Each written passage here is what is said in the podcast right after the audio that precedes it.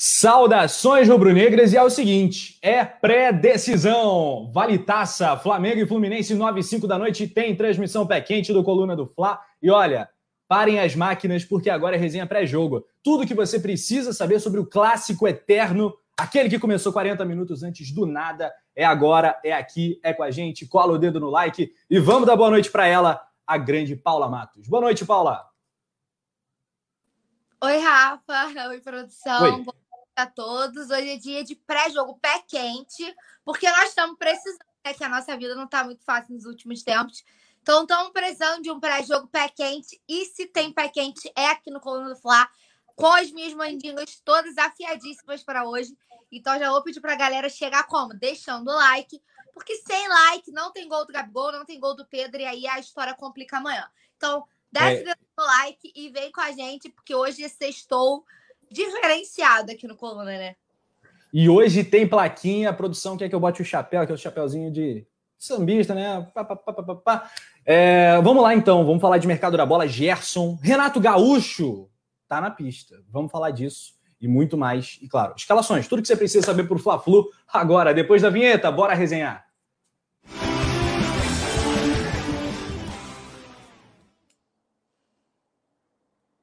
É aquilo, ganhar Fla-Flu é normal e a galera do chat também tá agitando geral aqui. Nessa sexta-feira, sextou no Coluna do Fla com a Josiene Ponte. Boa noite, meus queridos. Boa noite, querida Josiene. Pablo Pinto também tá com a gente, o Manuel Dias, a galera toda, o Ayrton Boni, falando que Fla-Flu é o Ai Jesus, tá no hino, né, cara? O único time que tá no hino do Mengão são os caras lá, né? A história de Flamengo e Fluminense é um negócio de doido, a literatura, Nelson Rodrigues, Mário Filho, enfim, o Zico destruindo com o Fluminense, o Casal 20, enfim, tem muita história, é uma literatura muito rica, o clássico aí mais importante, mais emblemático do nosso futebol. Leandro Bezerra Martins, caramba, chará, chará da produção. Pode ser fake da produção, inclusive, né? Aí, Leandro, te, te, te pegamos, rapaz. O Argélio Matos, Argélio Matos também está aqui com a gente. Daniel Copper Schmidt, o Daniel Copper Schmidt já ficou bolado aqui que eu falei do Renato Gaúcho. Pois é, é, em breve saberemos a opinião de Paula Matos, minha, da galera toda, sobre Renato Gaúcho e sobre, claro, Rogério Ceni, né? Que é o nosso técnico. O Ivanor Gomes dando, interagindo aqui com a gente, dando boa noite. Ele que está em São Luís do Maranhão. Ô, Paula, nossa primeira pauta é óbvio que é o pré-jogo, esse Fla-Flu 433 né? A gente vai jogar escalações relacionadas. Se tiver relacionado, já manda aí, produção. Paula, tua expectativa aí para essa final? Vai ser uma final com F maiúsculo ou você acha que não vai ter aquela emoção toda típica dos Fla-Flus? Rafa, então, final é sempre final. E como eu gosto de dizer, final não se joga, final se ganha. Eu tô com a expectativa lá nas alturas, né? Considerando, obviamente, o elenco muito superior que nós temos, né? Do Flamengo em relação ao Fluminense. A gente vai fazer aquele joguinho do 11 contra 11 que sempre rola no pré-jogo, mas principalmente eu acredito que por causa das tretas lá da última partida, esse jogo de amanhã vai pegar fogo. Então eu não tô esperando um joguinho de mole, entendeu? Acho que a gente tem que entrar com os pés no chão, sem salto alto, porque eu não acredito que vai ser fácil principalmente causa daquela treta toda, essas histórias de, ba de bastidores que a gente pode até debater aqui sobre muda, muda né, cogitaram, muda. Quem acompanha o colando do Fla.com tá sempre bem informado. Quem não acompanha, só lamento, passem a acompanhar, porque damos todas as informações. Mas nos bastidores aí tava havendo uma discussão sobre a possibilidade de mandar o Fla-Flu para uma nega rincha lá em Brasília, com presença de público. E aí o Fluminense falou que se fosse fora do Rio ele não jogava que se tivesse público ele não jogava. Então, por causa de tudo isso, Rafa, eu não espero uma partida fácil. Eu acho que não vai ser moleza. Mas é aquilo, né? Flamengo é Flamengo, ganhar Fla-Flu é normal. Eu tô confiante que a gente consegue carregar mais um caneco para casa. O 37 título estadual do Flamengo. É o rei do Rio, filho, esquece. Cara, eu tô empolgadaço para esse jogo. Fla-Flu é meu jogo preferido é, e todo mundo sabe disso. Tem lá o, tem dois Gabigols, Gabigol, Gabigols na tela ali, um falando com o Rogério sempre pegando a prancheira dele, mas o Rogério é o técnico, hein, Por enquanto, o Rogério é o técnico, então vamos ver o time provável do Mengão agora. O Gustavo já tá zoando com a produção, né? Que a produção, gente, o Ceni perde, ela bota o Ceni assim. Pensativo. O Ceni ganha, ela bota o Ceni mais, né? Aí agora o Gustavo Linares falou: explica para ele, Gabigol. Explica que não é para jogar com três zagueiros, com o Léo Pereira improvisado na lateral esquerda, Gabigol. Pelo amor de. Ô, Rogério, aí foi demais. Caraca, fala, meu professor Pardal, não faz mais isso, não, rapaz. Léo Pereira no lateral esquerda é demais para minha cabeça. Olha só, o Diego Alves é o seguinte, né? Ele não foi a campo, né? Ficou ali na parte interna do ninho. O Flamengo ainda não tem certeza se vai ter o Diego Alves à disposição. 100% ele não está. Temos o Gabriel Batista como um provável titular, ele que jogou a primeira final, né? O primeiro jogo da decisão, 1 a 1 né? No sábado passado. Na lateral direita, claro, Maurício Isla titular, Arão e Rodrigo Caio. Olha aí, o homem está de volta. E o Felipe Luiz na esquerda, que não atuou na última partida da Liberta. No meio do campo, Gerson, o Coringa do Flamengo, Diego, o provável capitão, e Arrascaeta. Na direita, Everton Ribeiro, na esquerda, Bruno Henrique, e o homem gol do Mengão é o grande Gabigol, que já passou aí de 50 gols no Maracanã. O que, vocês acharam da escalação do Mengão? Fariam algo diferente? Comenta agora aí no chat que a gente vai ler. O Vicente está falando, Diego Alves nem treinou. Pois é, por isso fica essa incógnita, muito provavelmente Gabriel Batista no gol do Mengão. O que, você está achando aí do Cria Gabriel Batista, ô Paulinha? Ele que é da terra do Túlio, ele é de São Gonçalo.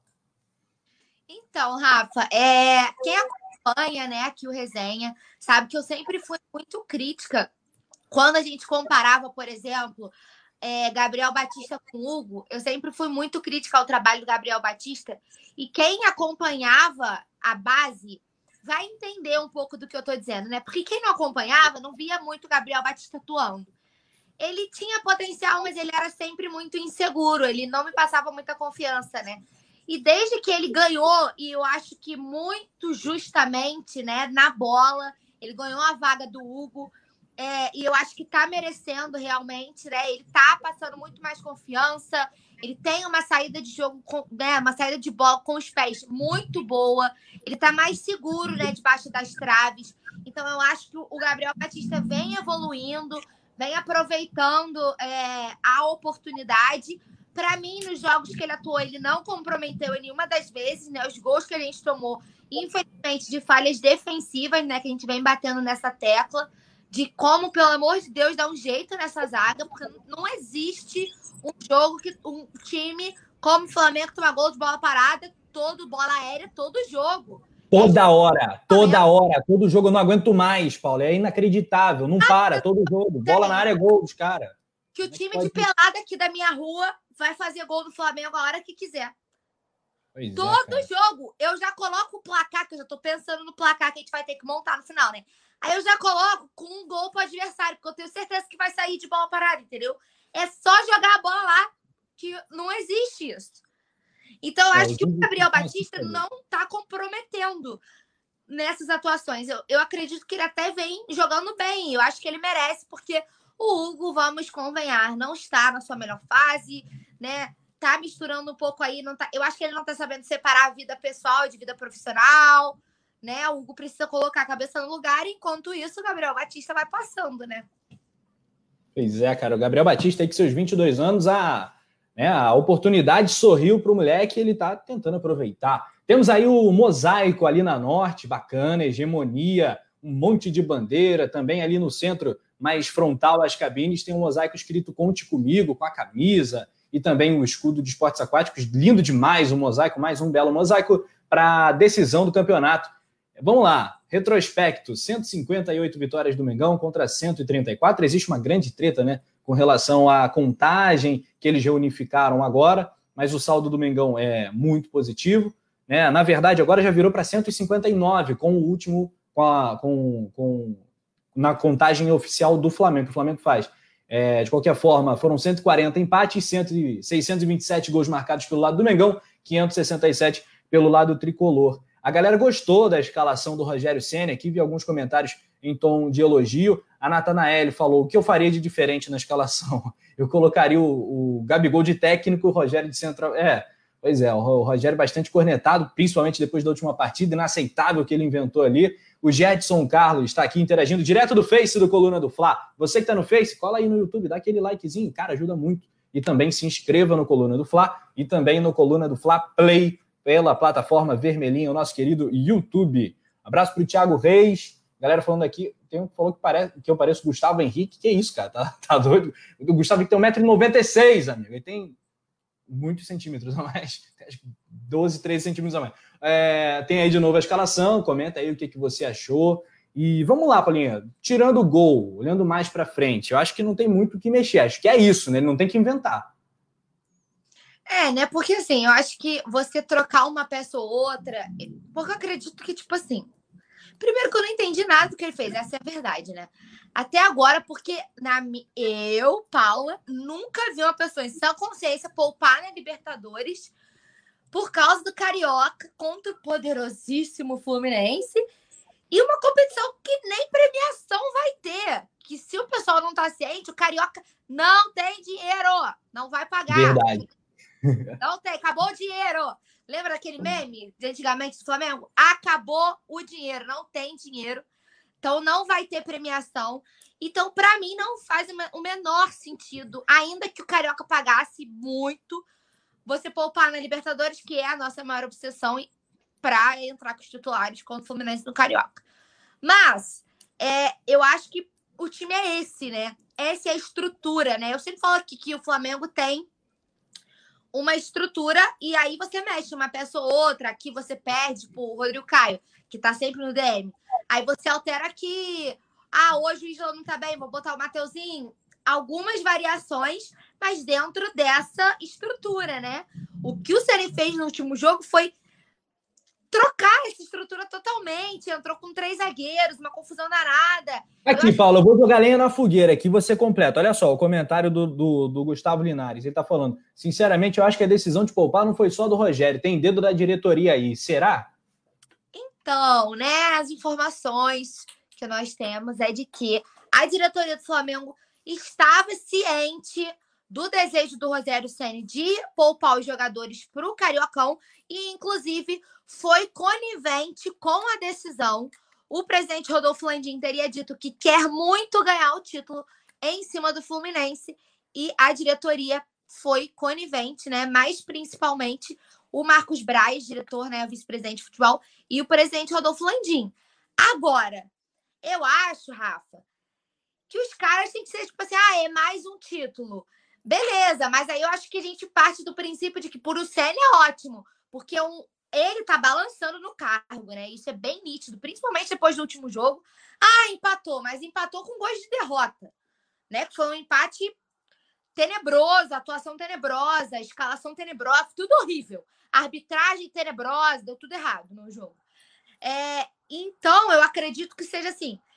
Pô, se a gente ganhar o Cariocão, a gente consegue segurar o Ceni no cargo. Porque vamos combinar, Rafa, assim, é, eu nunca fui a entusiasta do Ceni aqui, e quem acompanha o resenha sabe, mas eu sempre falei que a partir do momento que ele se tornou treinador do Flamengo, apoio não iria faltar. E não faltou. Independente da torcida ser a favor, ser contra o nome dele, nunca falta. Como não faltou apoio ao Domi, como não falta apoio a ninguém, né? Mas ele já ele Cara, o Domi calpou muito menos. E eu não tô defendendo o Domenech. Antes que venham aqui falar, ah, Paula viu o Domi. Não. Mas o Domi não teve pré-temporada. O Domi pegou geral no DM. Aí depois veio o surto de Covid. Ele nunca teve o elenco à disposição como o CN tem. Então, assim, se a gente for avaliar, ele caiu por muito menos. O que tá segurando o Ceni no cargo são os títulos. Ele ganhou um Brasileirão perdendo o jogo, gente. O cara ganhou um Brasileirão porque o Cássio fechou o gol, né? No entanto que a gente brinca ídolo, né? Tem que tem que estar tá lá da paredinha junto. Então, assim, o Ceni já vem capengando, vem dando os moles. Eu não gosto da forma como ele se porta nas coletivas, é uma coisa que me incomoda. Eu acho, Rafa, que não sei, eu queria saber até a sua opinião sobre isso, porque eu sei que você é um cara que, tipo assim, confia no potencial do Ceni, né, a longo prazo. Ele é um cara estudioso, e eu não nego isso. Senna é um cara estudioso. Eu acho que ele se empenhando, ele tem um grande futuro como treinador, mas não o vejo pronto para levar o Flamengo rumo aos títulos que a gente almeja. Mas o que me incomoda muito é, é que eu vejo uma arrogância nas coletivas de um cara que simplesmente não assume quando erra. A coletiva do Ceni depois do jogo contra a LDU para mim, foi constrangedora. Parecia que o Flamengo tinha amassado a LDU, que a escalação estava perfeita, que tinha dado tudo certo, porque ele não assume quando ele erra. E a pessoa que não tem autocrítica vai melhorar como? Eu não consigo, entendeu? Ter uma estima de que ah, ele vai resolver o problema defensivo, ah, ele vai melhorar o, o jogo do Flamengo, porque ele não entende isso como um problema. Então eu acho é. que essa arrogância pode custar caro no final. Me incomoda essa postura muito, ah, eu sou o dono da razão. Todo mundo erra, cara. E faz parte dele reconhecer, pô, não deu certo a minha estratégia. Não é que ele vai falar, ah, é óbvio. O cara vai chegar na coisa e falar, ah, dei mole, errei tudo. Não, mas, pô, a estratégia que eu elaborei não deu certo. E é isso, cara. Acontece. É, ele, tem uma, ele tem uma dificuldade de identificação com o Flamengo que eu acho que isso não tem reversão. Ele não teve a sagacidade de poder entrar na vibe rubro-negra. Ele não tem perfil para Flamengo e ele também não é um técnico pronto. Então ele erra muito mais do que o que a gente está disposto a, a tolerar. E, cara, foi uma invenção meio bizarra. Eu até, eu até penso assim, os 10 minutos iniciais, antes, antes da expulsão do Arão, pô, o Flamengo criou chances, o Gabigol fez um gol que foi anulado, o Gerson botou bola na trave. Eu acredito que o Flamengo venceria. A tendência era ganhar com certa tranquilidade a LDU mas o Flamengo vem partida a partida caindo de desempenho, ele não consegue resolver a questão da zaga, ele tem essa questão da coletiva, ele tem um ego grande pra caramba, né? um negócio que, que realmente chama a atenção, né? um ar meio que de, de superioridade sempre nas suas falas, meio que com preguiça de ouvir o que o outro tem a dizer, eu não sei é, o, que, o que passa na cabeça dele, eu não, não acho que ele não entenda de futebol, que ele não vá ser um grande técnico, acho que ele vai ser um bom técnico, mas ele não está não está na altura, não está no nosso patamar, pelo menos ainda. É, o Rogério Rocha, que é xará do treinador do Mengão, está aqui interagindo com a gente, o Alisson Silva também, a Camila Gutierrez fala, Ceni fica, uh, o Vicente Flá tá zoando aqui a galera do Flu que tá chegando no chat, os antes aí, pague a Série B, né, um mantra já bastante conhecido. Elivelton Cabral tá aqui também, é tricolor. O James Leal Borges está falando: infelizmente, enquanto permanecer esse raciocínio, o Flamengo vai continuar trocando de técnico de seis em seis meses. É necessário se ter a compreensão de que o clube não irá ganhar tudo. Pois é, mas o trabalho mas, precisa ter uma evolução, né? Eu, eu gosto muito dos comentários do James, eu acho ele muito sensato, mas Sim, eu acho que não é um pensamento de vamos trocar de técnico de seis em seis meses. Ele precisa reconhecer que ele tá errando, cara. Não tá. Não é possível o cara achar normal todo jogo o Flamengo tomar gol de bola Não, aérea. E a gente está falando da, das questões ruins, que são muitas, mas tem coisas positivas. O Flamengo não joga de forma covarde. O Rogério Ceni ah. nisso ele se propõe a jogar sempre para frente, a ter o máximo de jogadores é, para dar verticalidade ao time e tal. É bacana. E tem muitos erros individuais também, né? Que precisam entrar nessa equação. Não dá para a gente deixar de puxar a orelha dos zagueiros, né? Da, dos atacantes que às vezes perdem gols. É, isso aí não, não é só a culpa do técnico, mas é também né, culpa do técnico. Ele também é um dos responsáveis para motivar a equipe, para montar de uma forma, enfim, é, que dê mais resultado. O Bruno Martins está falando. Você acha que entrar na vibe de um clube é necessário? Você acha que para entrar na vibe do clube é necessário experiência? Não, ele poderia ter um, esse feeling, né, de, de, de, mudar um pouco o tom do discurso, porque às vezes ele passa um ar meio de superioridade que, que a galera não gosta, né, cara? é, não combina muito. Mas, enfim, é, a galera está comentando aqui bastante. Bora deixar o like também, que ajuda muito. E o Fluminense é treinado pelo Roger Machado, que vem decepcionando lá também, né? A gente faz as nossas críticas pontuais aqui ali ao nosso técnico. O Roger no Fluminense ele teve um começo bacana e tal, o Nenê jogando muito, os moleques da base jogando muito, Kaique, Martinelli, é, Luiz Henrique e tal, mas agora a coisa deu uma desandada a Libertadores, né? Um sonho de uma noite de verão. Existe uma chance boa do Fluminense não conseguir a classificação. E vamos lá, Paula, como deve vir o time do Roger Machado, que joga reativo, joga lá atrás, na velocidade dos moleques. Como é que vem o time do Fluminense para o jogo da decisão? Então, galera, o Fluminense pode vir a campo com Marcos, Cagliari, Nino, Lucas Claro e Egídio, Iago e Martinelli, Kaique, Nenê, Luiz Henrique e Fred. Sei lá, cara, esse negócio de Nenê e Fred jogando juntos, eu não sei não, eu não sei não. Pra é. gente, eu acho que é bom. Pra gente, eu acho que é bom. Eu acho que eles dão choque às vezes. São os vovôs, né, cara? Pô, eu... o Nenê, o Nenê tem 39, né, cara? Não, não, não. O Fred tem 37. É, o Nenê tá por aí também. Vou até confirmar aqui. É, o Nenê é um vovozinho já, né, praticamente. Isso, ele é de 81, caramba. O Nenê que se chama Anderson, né? O nome do Nenê é, é Anderson. Ele tá com 39 anos, vai fazer agora em julho quarentinha. Né? Até um grande mérito, assim. Eu estava até conversando com, com o Penidão ontem, ontem, ontem, perguntando, pô, e o Diego, vai até quando? Será que ele vai em alto nível até 23? Eu falei, hum, difícil. Pô, o Nenê tá aí, tá, é, mas eu não sei se chega até lá, não. Eu acho que tem mais essa temporada e a próxima, mas enfim, o Nenê é um exemplo, né? Um case de longevidade aí que o Diego, sem dúvida, se inspira, né? O Diego que está com 36 anos. Mas são os veteranos do Fluminense, ele sempre faz as mesmas trocas. A gente já sabe que o Casares vai entrar no segundo tempo, lá o equatoriano, para dar, dar uma, uma agilizada lá no jogo. O Abel Hernandes, que fez o gol, né? Vai tentar apitar a partida. Ah, o Fred vai tentar roubar o apito do Bruno Arleu de Araújo, sem dúvida alguma. Agora tu falou tudo, todo jogo é assim.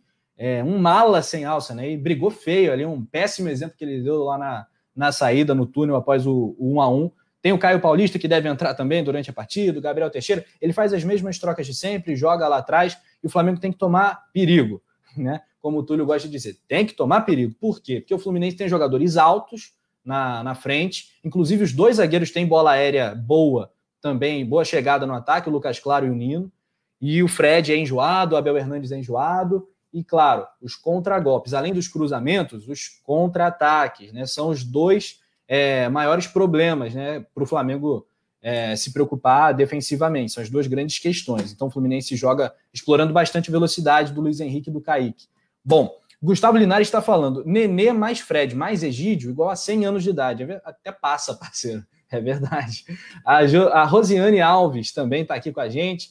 Ah, tem pergunta que cadê o Ganso? Então, nada de Ganso. O Ganso ficou no banco na última partida, sequer entrou. Né? A fase do Ganso é tenebrosa no Fluminense. É, Mas vamos então, voltar a falar de novo. Ganso que eu lembro da musiquinha, não aguento. Nossa, do Arrascaeta, né? Como é que é mesmo? Como é que era mesmo? O Ganso tá vindo aí. E muita taça eu vou ganhar. Uau. Arrascaeta é o proibido para menores, proibido para horário. Nunca jogou com o Neymar, né? O complemento. Que pena, que é, pena. Meu Deus. E o Neymar que andou falando do Mengão, hein? Neymar de novo, toda hora ah, falando do Mengão. O Neymar está me iludindo mais que o Moreno, como diria o Vicente Flá. O Neymar hoje fez um postzinho, né, falando que queria ser canhoto para jogar igual o Felipe. Aí o Flamengo comentou, aí o, o Gabigol mandou um, estou te esperando. Aí a gente fica como? Neymar, PSG não é tua casa, filho. Vem, vem embora. Vem ser feliz no Mengão. Aí, aí o Neymar me ilude mais que o arroba. Aí ferrou minha vida. Pois é, cara. Olha, chuta aí, Paula. É claro que é, é, mais um chute. Você acha que o Neymar vem para o Mengão em que ano, assim, mais ou menos? Porque eu acho que ele vem. Acho que vai ser zebra se o Neymar não vier, pro, não for jogador do Flamengo em um dia. Claro, pode acontecer uma, alguma coisa, tem que acabar a carreira mais cedo, não sei. Tomara que não, mas eu acho que ele vem. Então, e quando você acredita nisso? Acabei de abrir aqui. Neymar está ah. com 29 anos. 29 já? 29. É. Eu acredito lá para 23, 24, beirando uns 31, eu acho que já é uma idade boa para voltar para o Brasil, hein? Também acho, também acho. Se vai que ele dá uma, dá uma sorte danada, ganha a Copa, ganha o título de melhor do mundo, aí ele já está satisfeito e tal, quer voltar para o Brasil. Acho que pode ser por aí sim. É, faça o seu palpite aí no chat também. O Aparecido Costa acha que o Neymar vem para o Flamengo em 2026. Né? Em 2026 ele já vai ter uma idadezinha boa, hein? Vai ter é, 35, né? 34? 34. Ah, 34 tá, tá bem ainda. É. Mário Malagoli tá falando, deixa ele lá. Tá bem, cara. A Regiane Daltro. A rejeição do Neymar é, é grande pra caramba, né? Cara, hein, galera? Cuidado, cuidado. Olha, dá a bola pro cara, o cara é, o cara é embaçado. O Neymar no futebol brasileiro ia fazer um estrago legal, cara. O Leonardo Galone, a escalação do Flamengo, entrei agora na live. Então, vou tentar aqui de cabeça para você. Gabriel Batista, Isla, o Rodrigo Caio está de volta, o Arão e o Felipe Luiz. Gerson, Diego, Arrascaeta, Everton Ribeiro, Bruno Henrique e Gabigol. Gabigol revezando entre ataque e treino, ataque e beira de campo, ataque e beira de campo. Vale lembrar, porque olha aí a fotinha que a produção preparou pra gente. É isso aí, o Gabi foi sensacional a cena, né? O Gabigol quase que pegando a prancheta do Rogério Ceni.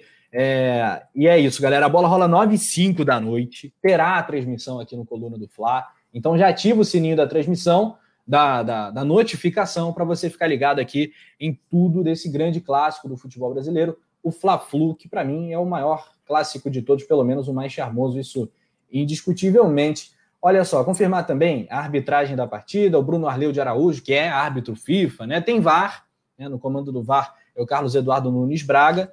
E é isso, galera. Basicamente é isso. O Flamengo vai com força máxima. É, o Flamengo chegou a poupar, né? O Rogério Senna não admitiu, mas o Flamengo chegou a poupar na Libertadores, priorizando esse jogo. Então, aumenta até a nossa responsabilidade, a expectativa aí para esse jogo. A Paulinha já destacou que não tem né, premiação, e isso, é, na verdade, é impressionante, é lamentável, mas é uma final, é um Fla-Flu, ganhar é importante. E tem também aqui informação, ó, da produção do Leandro Martins. Ele mandou aqui no nosso chat interno a chance do Al Hilal oferecer 20 milhões de euros pela Rascaeta é zero, disse o jornalista Vene Casagrande após a apuração. Então, essa suposta aí investida do clube árabe ao, no, no, jogador do Mengão, na Rascaeta, por 20 milhões de euros, isso não vai acontecer. E por Uhul! menos que 20 milhões de euros, eu nem quero saber que, que os caras têm a falar. Tá maluco? Vender a Rascaeta? Tá doido, cara. Mas nunca. Ai, fiquei muito feliz com essa notícia. Produção, você salvou o meu sextou. Agora tô, ó. Vale até um Danone mais tarde. Uma paz. Agora deu, deu uma paz boa. Obrigado, Leandro Martins. Aí. Uma paz. Olha o chimarrão aí da Rascaeta. É isso aí. Coisa boa. Então, nada de proposta aí do Al Hilal de 20 milhões de euros pela Rascaeta. A gente vai falar bastante do Gerson, que aí a investida é muito efetiva, mas tem reviravolta no negócio em instantes para você. Antes o superchat, Lorana Pires, manda na tela, tá em destaque. Feliz aniversário, Chuchuzão. Obrigado, Lorana Pires. Valeu. Muito Mas obrigado pelo carinho. Rafa. É hoje, dia 21 de maio. Parabéns antes, parabéns, muitas felicidades, muita saúde paz, amor, vacina. Opa, obrigado. E o ganha amanhã para te dar esse presente, né? De narrar lindos gols, se Deus quiser, e mais um caneco para conta. É isso aí, parabéns, desgraçado. Obrigado, Dani Martins. Tá, tá vendo? Ó, ninguém sabia que era meu aniversário hoje, tá? mas é aquilo. Eu tenho uma teoria sobre isso. Eu também me perco, sabe por quê? Porque o Facebook nos salvava, né? O Facebook avisa quando é aniversário das pessoas, aquela coisa toda e tal. Eu, por exemplo, não uso tanto assim o Facebook mais. Entro para dar o like lá no coluna, interagir de vez em quando, pá, mas não entro. Para mim, o Facebook assim tá no passado, né? Minha rotina e muita gente que eu convivo também parou de usar o Facebook assim. Aí eu não sei mais a data de aniversário de ninguém. A galera também não sabe a minha. É isso, né, Paula? Você ainda usa o Facebook? Agora um bastidor. Só, só pelo coluna. Pois é. Só por causa do coluna mesmo. Eu nem eu, a gente está ao vivo agora no Facebook, né? Isso é, isso é legal, porque tem uma galera no Facebook. Como assim vocês não usam o Facebook? Aqui é bom pra caramba. É... Beijo enorme o pessoal do Facebook também que está acompanhando a gente. Que tem uma galera legal, né? Que acompanha a gente por lá. Eu não uso tanto o meu Facebook. A produção tá falando até saudade do Orkut, né? O Orkut com os scraps, só a dica com scrap, né? Era, é. era, era marco, era marco. Comunidades é. também, né? É, Rapaz, cara, eu quase não uso meu, o meu Facebook, então eu sou péssima com data. Pois é, cara, eu também. Pra data das coisas, olha, eu sou terrível. Eu acho que só não esqueço o aniversário do meu pai, porque é junto com o meu, assim, senão não, não lembraria. Quando é seu aniversário? Inclusive, queria mandar um beijo pro Paulo Matos, meu daddy, que está aqui no chat conosco. Então, um beijo, papai. Tá chegando o meu aniversário, inclusive. Dia 9 do 6. E daqui a pouco, é o bonde dos geminianos, então. É isso aí, Paulo. Geminianjos. Geminianos. As pessoas não esquecem o nosso signo, mas estou aqui para dizer que não há signo melhor que os geminianos, meu amor. Também O signo da criatividade, diga-se de passagem. Olha só, muito obrigado. É uma enxurrada de parabéns. Valeu, galera. Né, culpa da Lohana Pires, né? Que explanou que hoje era meu aniversário. Obrigado, muito obrigado mesmo pelo carinho. É, valeu, faz bem, é isso aí. É, desejo tudo em dobro para vocês e desejo. Aí, Quer dar um parabéns aí simbólico? Deixa o like. Vai contar como parabéns pro Rafa. Valeu? E acompanhe o jogo amanhã, que vai dar bom, vai ser Mengão campeão, o Hexatri campeonato. Ney Duarte está aqui com a gente, o Henrique Mendes, o Anderson Lacerda, toda a galerinha aqui, bombando o chat do Coluna. Tamo juntasso, galera. É, eu comecei a falar da arbitragem, só completando aqui o time, porque o Bruno Arleu de Araújo comanda a partida, auxiliado pelo Rodrigo Figueiredo Correia e também pelo Thiago Correia Farinha. Bom, agora vamos mergulhar, né, Paula, no mercado da bola. Porque é o seguinte: noites intranquilas para o rubro-negro. Vamos falar do caso Gerson. Não para de aparecer reviravolta. A vontade do jogador pesa. E olha, todas as informações dão conta de que o entusiasmo do Gerson para ir jogar o francesão no Olympique de Marseille é zero, é baixo, até porque, em que pese o Olympique ser o time mais tradicional da França, o único campeão de Champions, não, não disputa título grande, às vezes nem chega tal, na, na maior competição europeia. E, e, existe um aguardo por uma proposta de um time maior da Europa, né, por parte do staff do Gerson, talvez do próprio Gerson, não sei. Mas acima de tudo, Paula, amor ao manto sagrado, carinho, ele é rubro-negro de coração, ele quer ficar. O problema é que a grana é muito, muito forte, Paula. Cara, é muito. Cara, eu vou falar agora sim. Vou separar minhas falas, tá? Como torcedora e como jornalista. Como torcedora, é muito doloroso falar sobre o assunto. Porque dói, né? A gente vê os nossos ídolos indo embora. Por mais que a gente saiba que aquele imortalizado time de 2019 que a gente viu jogar não vai ficar para sempre, né?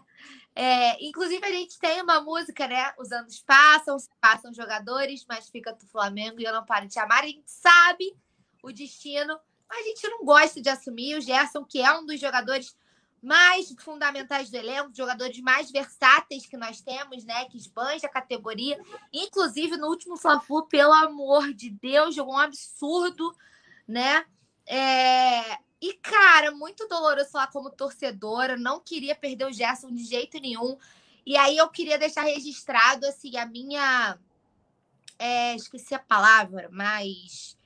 Eu acho que a forma de gratidão que ele demonstra pelo Flamengo ao querer ficar, é, de tipo, não, eu tenho uma proposta sensacional para poder eu poderia ganhar o triplo do que eu ganho aqui, mas eu quero ficar no Flamengo. E assim, ignorando, gente, eu sei que o dinheiro pesa, que não tem como, né? Não adianta claro. a gente ser de falar que não pesa, não adianta a gente ser hipócrita de falar que jogar na Europa não pesa, que os caras não almejam jogar na Europa, que não almejam seleção, não existe isso, né?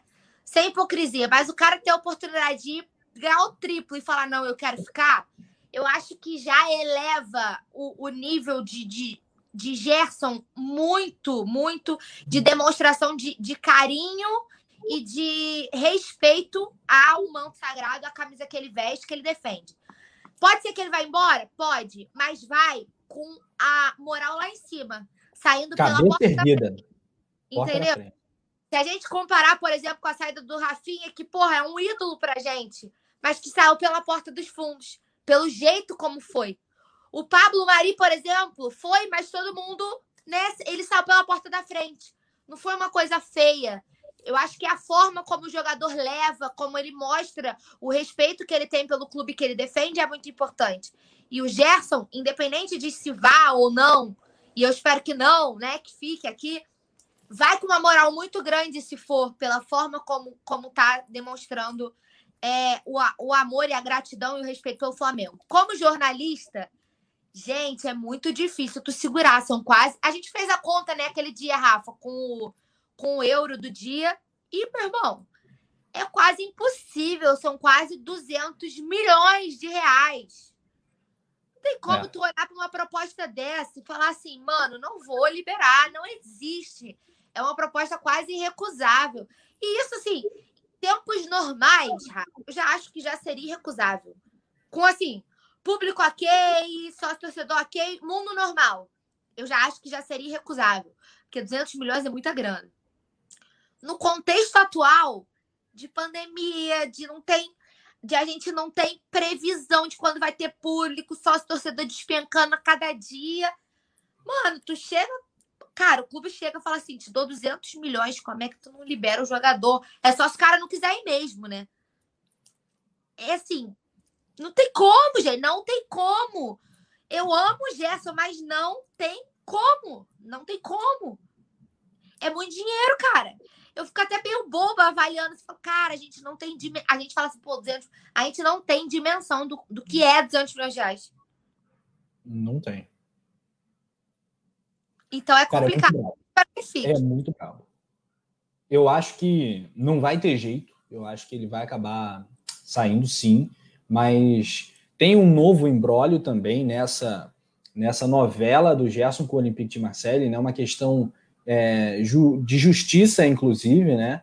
Uma empresa G7 agora parece que ela tem é, algumas algumas questões contratuais também. Na, no site da CBF, ela apareceu como, como uma representante legal já do atleta, e aí comunicou aos clubes a situação e está dando um grande problema. O pai do Gerson está aí tentando contornar essa situação, mas deu uma, uma engarrafada aí na situação e talvez atrasem alguns dias a, a, negociação, mas o importante de saber nesse momento é isso, é que o Gerson ele gostaria muito de ficar, mas vai ser muito difícil do Flamengo segurar pelo Flamengo, vai não vai ter como, e esse dinheiro vai ter que ser aceito. Uh, Mauro Chaves. Parabéns, Rafa. Tenha um lindo dia e um novo ciclo repleto de sucesso nas suas transmissões e muitas vitórias do Mengão. Obrigado, Mauro Chaves. Que é isso, cara. Que moral. Valeu mesmo de coração pelo, pelo carinho. É, valeu demais. Obrigado mesmo. Um grande abraço para você, que é nosso parceiro. Inclusive, a galera de sempre aqui do chat do Coluna do Fly é, é como se fosse amigo mesmo, né, cara? De casa. É como se fosse, não, é amigo. A gente tem esse contato quase que diário por aqui, então obrigado. O microfone da Paula Matos está querendo falar, acho que ele está querendo se, se pronunciar na live de hoje. O que está rolando aí, Paula? É drama, é drama. Que loucura! Rapaz, Paulinha. É, tem que dar uma mutada. Talvez tenta sair e entrar de novo, de repente. Talvez seja, seja uma boa. Beleza, produção. Então vamos lá. Eu vou aqui com o Leandro Martins na carrapeta. Tem uma curiosidade aí sobre o jogo do Fla-Flu, que é o reencontro de alguns jogadores com o ex-clube, né? O caso do próprio Gerson e o caso do Pedro. Então, olha a lei do ex aí. E o Pedro, olha só, o Pedro ele, ele igualou a quantidade de gols que ele fez pelo Fluminense. Então, é, em, no caso do Mengão, mesmo como reserva, em 31 jogos, ele entrou e fez 21 gols. É impressionante. Então, ele vai acabar ultrapassando o clube que ele foi mais artilheiro. Então, o Pedro vai batendo essa marca aí. É impressionante, impressionante mesmo. No Fluminense, ele jogou 93 jogos e marcou 31 gols. No Mengão, 65 jogos, 31 gols. Esse é o número. Esse é o número. É coisa, coisa de doido. E seis assistências com o manto sagrado. É o Pedro Guilherme voando alto aí. Eu torço muito pelo Pedro, claro, por todos os jogadores do Flamengo. Bom, algumas opiniões da galera do chat aqui. A galera tá bombando. A Paula Matos está de volta. E o Rodrigo Gringo está aqui com a gente, a Lohana Pires, falando que o celular da Paula é um Transformer. O Gustavo Linares está falando que tem espião tricolor na live, sempre tem. Fala aí. Não entendi o que aconteceu. Para mim era você que estava chiando. Não, não. Que loucura. É Mas agora tá tudo bem. Agora tá tudo bem. Então, show. Ó, o gol do Pedro contra a LDU foi incrível. Foi mesmo, Muito... né, cara? Um gol de raça, né? Um gol de quem briga, de quem. Um gol com a cara do Flamengo, inclusive usei esse termo, né? Gol com a cara do Flamengo. Muita briga, muita luta ali. Cruzamento do Mateuzinho foi bacana. O zagueiro tocou de cabeça, a bola pingou na área e aí ele conseguiu tirar do goleiro. A Letícia Barreto amanhã, dois do Gabi e um do Pedro. Cara, mas aí gol de título carioca é do Vitinho, cara. Não tem como tirar esse gol do Vitinho, não. Porque então vai ser quatro, então vão ter quatro gols. O Bruno Martins está falando: o gol do Pedro na quarta foi de pura raça, golaço.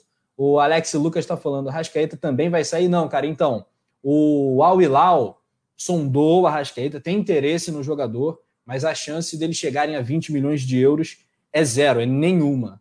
Nenhuma. Isso não vai acontecer, essa proposta não vai chegar. E abaixo disso, eu acho que o Flamengo não tem que topar, não tem nem que ouvir.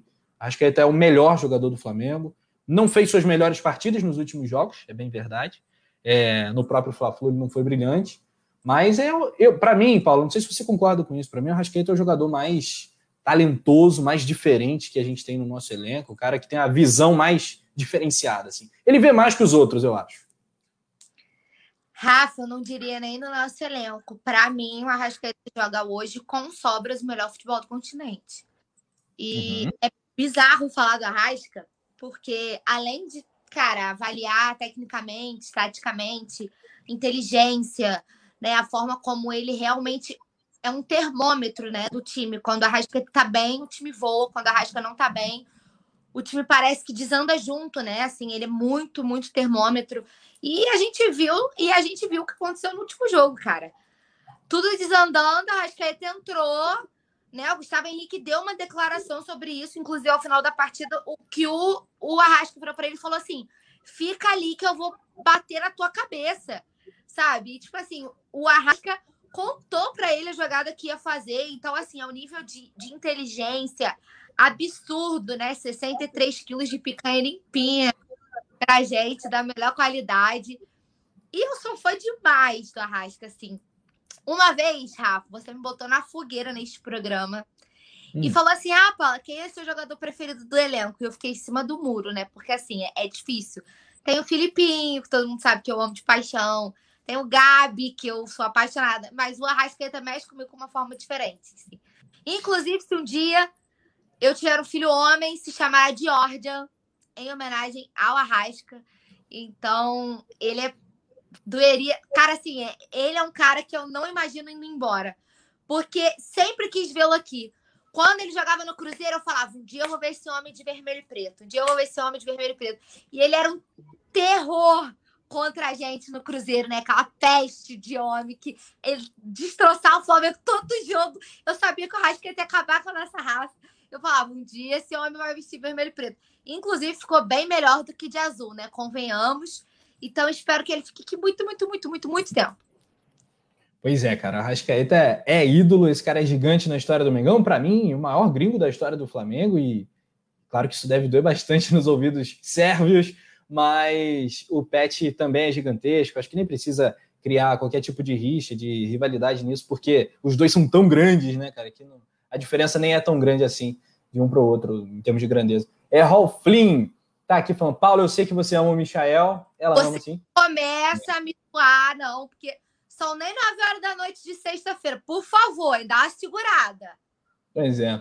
Aparecido Costa tá falando o Rascaeta. Ih, rapaz, agora lançou a polêmica aí. É, é, o chimarrão, você leva tudo pro lado da maldade aí. O Alisson Silva tá falando: o que você acha, Paulo e Rafa, do técnico da Fiorentina para o lugar do Rogério Senna? Cara, acho que não, não, não a menos que aconteça uma tragédia, uma hecatombe, né, que a gente não vai torcer por isso, o Rogério não vai ser demitido. Então, qualquer dia a gente para com calma, a gente analisa o mercado de técnicos aqui no Resenha. Vai ser um prazer, vai ser bom. Mas acho que não é hora, até por ser véspera de decisão, acho que não faz muito sentido a gente entrar nessa temática agora, por mais que a gente tenha todas as críticas, né? Ou muitas críticas ao, ao Rogério. É, Cauã Simon. Simon, um abraço para o Simon Ledo, teu xará, é, e também para o Cauã, evidentemente. Alan Siqueira está na área. Grande abraço para Fortaleza. Manda aí de onde você acompanha a coluna do Fla, galera. O DG, boa noite, sou novo aqui, tô amando. Saudações, Rubro Que bom, cara, que você está curtindo aí o nosso conteúdo. É, Cris Luz está na área, Paulo César Flá. Por falar em ídolo, parabéns ao ídolo Rafa Penin, que é isso, obrigado, cara. É, um abração, obrigadão mesmo. José Carlos da Silva. Paula, você é show de bola. Paula é outro patamar, meu amigo, a melhor das melhores. Gustavo Linares, Lelinho Bolerado.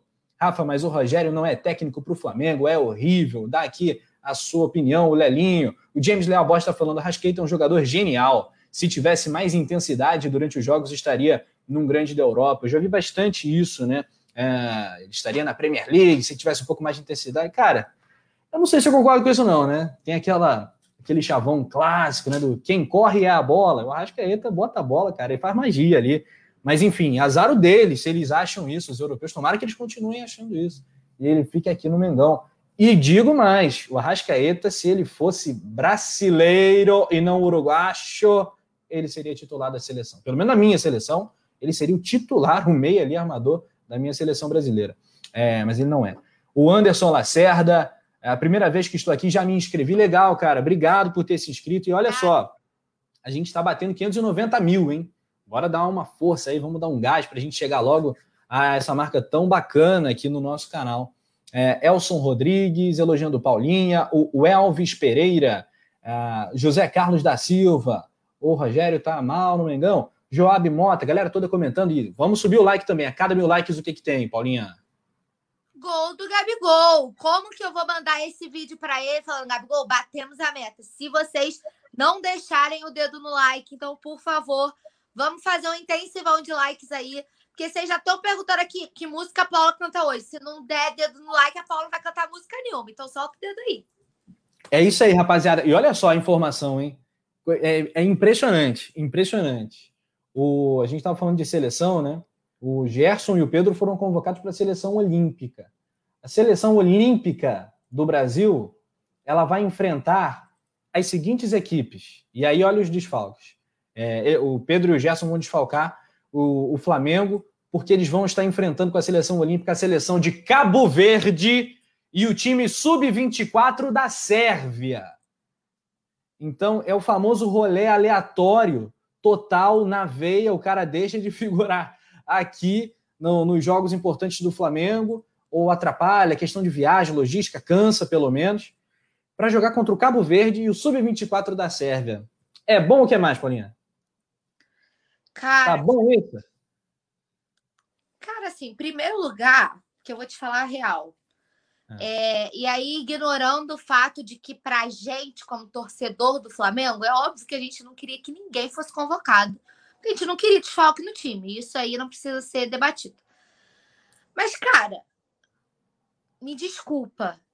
Gerson e Pedro são jogadores de alto rendimento, de alto nível, e estão mais do que prontos para uma seleção principal. Gerson e Pedro na seleção olímpica é, no mínimo, de uma sacanagem que não tem explicação. Porque ou é seleção principal ou não é, amigo. Todo mundo sabe que a seleção olímpica não é para jogador que está pronto como eles dois. Eles dois são muito diferenciados, cara. Eles poderiam tranquilamente figurar na seleção principal. E eu vou te falar mais. Eu ainda acho, ainda, ninguém tira isso da minha cabeça, que o Gerson ainda paga, pelo menos com o Tite, pela recusa que ele fez lá atrás, na época que ele chegou ao Flamengo, que a gente ia disputar, que ele disputou tudo, que ia disputar o Mundial de Clubes, que ele recusou. Para mim, o Gerson ainda paga por aquela recusa. Não existe. O futebol que o Gerson joga hoje, ele não está na seleção principal. Não existe. O Pedro, eu ainda entendo, porque assim, vamos supor, o Tite tem o Pedro e o Gabigol do mesmo time. Ele não vai, não vai chamar os dois, gente. É, não tem como. E aí ele chama o Gabigol pura e simplesmente porque não tem como você não chamar o artilheiro do país. O cara vem uhum. metendo gol em todos os jogos, de tudo que é jeito. Sabe? E aí eu não tô menosprezando o Pedro, não. Eu amo o Pedro, o futebol dele, acho ele cracaço. Acho, ele, acho que ele tem que ainda muito a crescer aqui no Flamengo, muito evoluir aqui. Mas não tem como não chamar o Gabigol. Ele não vai chamar dois do mesmo time na mesma posição. Não dá. Só por isso. Mas Gerson e Pedro na seleção olímpica é de uma sacanagem que. Sem pudor, sem pudor. Pois é, cara. Aqui, rapidamente, para o espaço do meio-campo, ele chamou o Casemiro, Douglas Luiz, o Everton Ribeiro, Fabinho, Fred e o Paquetá. Quem, quem, dá, quem a gente tiraria para chamar o Gerson aqui? O Everton, Ribeiro, o Everton Ribeiro, eu acho que faria sentido, mas ele deve estar imaginando o Everton Ribeiro como, como meia e tal. Muito provavelmente, por falta de opção, ele deve colocar o Everton Ribeiro nessa função, né? Porque não tem esse cara no futebol brasileiro, camisa 10 e tal. Talvez ele centralize o Everton Ribeiro, que tem de volante aqui é uma festa, né? E volante bom, né? Casemiro, Douglas, Fabinho, Fred e tal. É, mas enfim, opções do Tite aí, o Tite é meio, enfim, sem comentários aí pro trabalho do técnico da seleção brasileira. Marcelo Martins, muito obrigado, meu parceiro. Valeu! Parabéns, Rafa. Obrigado, cara. Você que é fera, sou teu fã aqui, você que está sempre nos comentários aqui interagindo com a gente. Grande abraço. É, ele é da patota ali, da galera que, né, que movimenta, que agita o grupo lá do WhatsApp, membro do clube do canal, está sempre aqui nas, nas lives. Um abraço. Obrigado, cara. E no ataque, né, Paulo, a mesma coisa, né? é, a disputa é braba, né? Não vai chamar dois do mesmo time, como você colocou. Ele chamou Cebolinha, Firmino, Gabigol, Gabriel Jesus, Neymar, Richarlison e Vinícius Júnior. Uma concorrência bacana, mas eu acho que é, o Pedro tendo oportunidades e tal vai, vai bombar e ele tá nesse patamar aí de seleção brasileira. Para mim, Pedro dentro da área é, é incomparável. Errol Flynn é, tá falando, só não sai o Casemiro, dos outros sai qualquer um para entrar o Gerson. O Mário Malagoli tá falando, Tite é pior que o Rogério. Concordo. O Alisson Lima manda salve para Águas Lindas, Goiás. É, Elson Rodrigues, Rafa e Paula. Eu tenho 34 anos e planejo ser jogador do Flamengo. Ih, rapaz. Manda um vídeo rapaz, aí que a gente, a gente vai avaliar teu futebol. Manda aquele DVD aí que a gente vê se, se dá. Faz a nossa análise aqui. É, um abraço para você. Tiago Reis está falando Gustavo Penido ou Rafael Henrique? Não entendi. O Jean Carlos. Ah, falando que eu pareço com o Gustavo Henrique, cara. Outro dia falaram isso, mas discordo totalmente. É, foi ele mesmo que falou aqui na live agora, e já recebi, já veio isso em DM de Instagram. Rafa, você parece o Gustavo Henrique.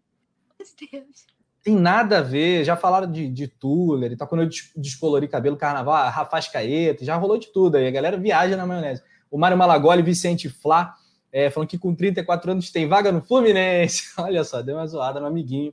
Achei sacanagem, Vicente Flá. Um abraço aí para o nosso camarada que sonha em ser jogador. Bom, ainda no mercado da bola, a gente já falou do Gerson, falou do Arrascaeta, outros jogadores. Eu citei o Tuller, né? O Tuller tá metendo o pé ali para o Montpellier, mais uma baixa na zaga do Flamengo. Paula, você acha que o Tuller foi subaproveitado no Mengão ou ele teve as oportunidades que devia ter e não aproveitou mesmo? Eu acho um pouco das duas coisas. É... Jogou pouco, né? Não teve muita oportunidade, isso é bem nítido. Eu acho que pelo tempo que o Tuller tem de clube, ele muito pouco atuou, assim. Muito pouco teve chances. Mas quando as teve, não foi bem o suficiente para conquistar, continuar tendo oportunidades, né? Parece até, ah, tá em cima do muro. Não, mas é porque é realmente um ciclo vicioso, né? Ele, eu acho que ele foi mal aproveitado, mas que quando teve oportunidade não soube aproveitar tão bem. Então, é um ciclo. Eu acho que o, o ciclo do Tuller já tinha se encerrado no Flamengo há muito tempo. Acho que isso ainda foi prorrogado muito, né? É, é, eu acredito que pela não utilização do Tuller, que o Tuller era tipo, o último da, da linha, né? O Natan passou na frente, o Noga passou na frente, geral passou na frente do Tuller, que já estava integrado ao elenco profissional muito mais tempo, né? É, então, acho que pela, pela, pelo tempo de casa, o Tuller deveria ter, ter sido negociado antes, né? Pela falta de oportunidade. Mas acho que é, foram as duas coisas juntas, sabe? Um pouco de cada uma. Não, não vejo como, ah, ele nunca, nunca aproveitou. Ele fez alguns bons jogos, mas também não teve muita chance de, de, de demonstrar mais futebol. Então, eu acho que é, é pau a pau. Entendi. E tem uma situação de mercado, né, galera, que, que, que já foi amplamente colocada aí para todo mundo. É, o Rogério Senna ele fez algumas solicitações à diretoria do Flamengo, a gente já comentou isso aqui algumas vezes, né? Então, o Rogério ele quer que o Flamengo contrate um goleiro, ou pelo menos ele acha que seria importante que o Flamengo contratasse um goleiro. Inclusive, até indicou seu, seu ex-comandado ali, do o Felipe Alves do Fortaleza. Ele quer um meia de criação, né? O famoso reserva do Arrascaeta, que a gente fala aqui há tanto tempo que não, não existe no elenco atual.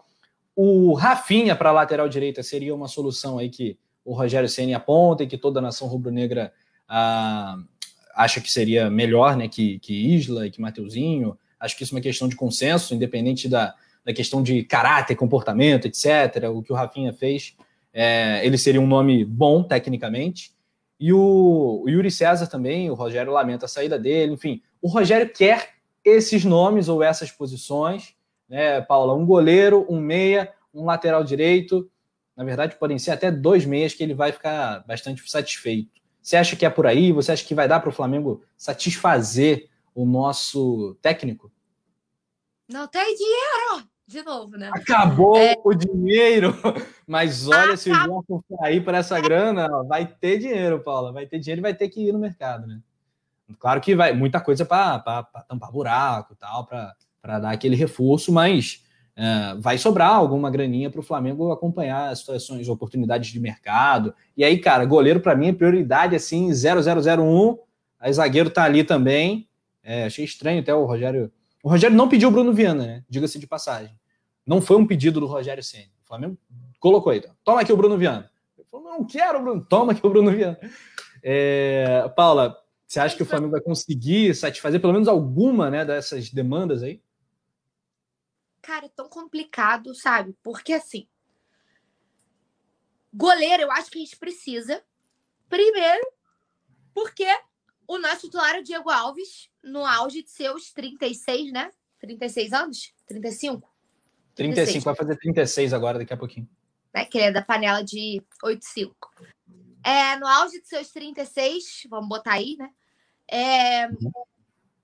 Mais no DM do que outra coisa, ultimamente.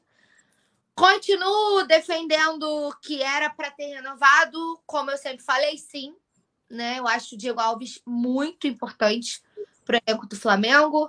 Acho o Diego Alves um goleiro diferenciado, não só pelo talento dele, mas pela liderança que ele exerce, né? Eu acho que ter o Diego Alves no elenco é um combo de qualidades, porque você agrega em diversos quesitos e não apenas dentro das quatro linhas, debaixo da trave, como pegador de pênalti.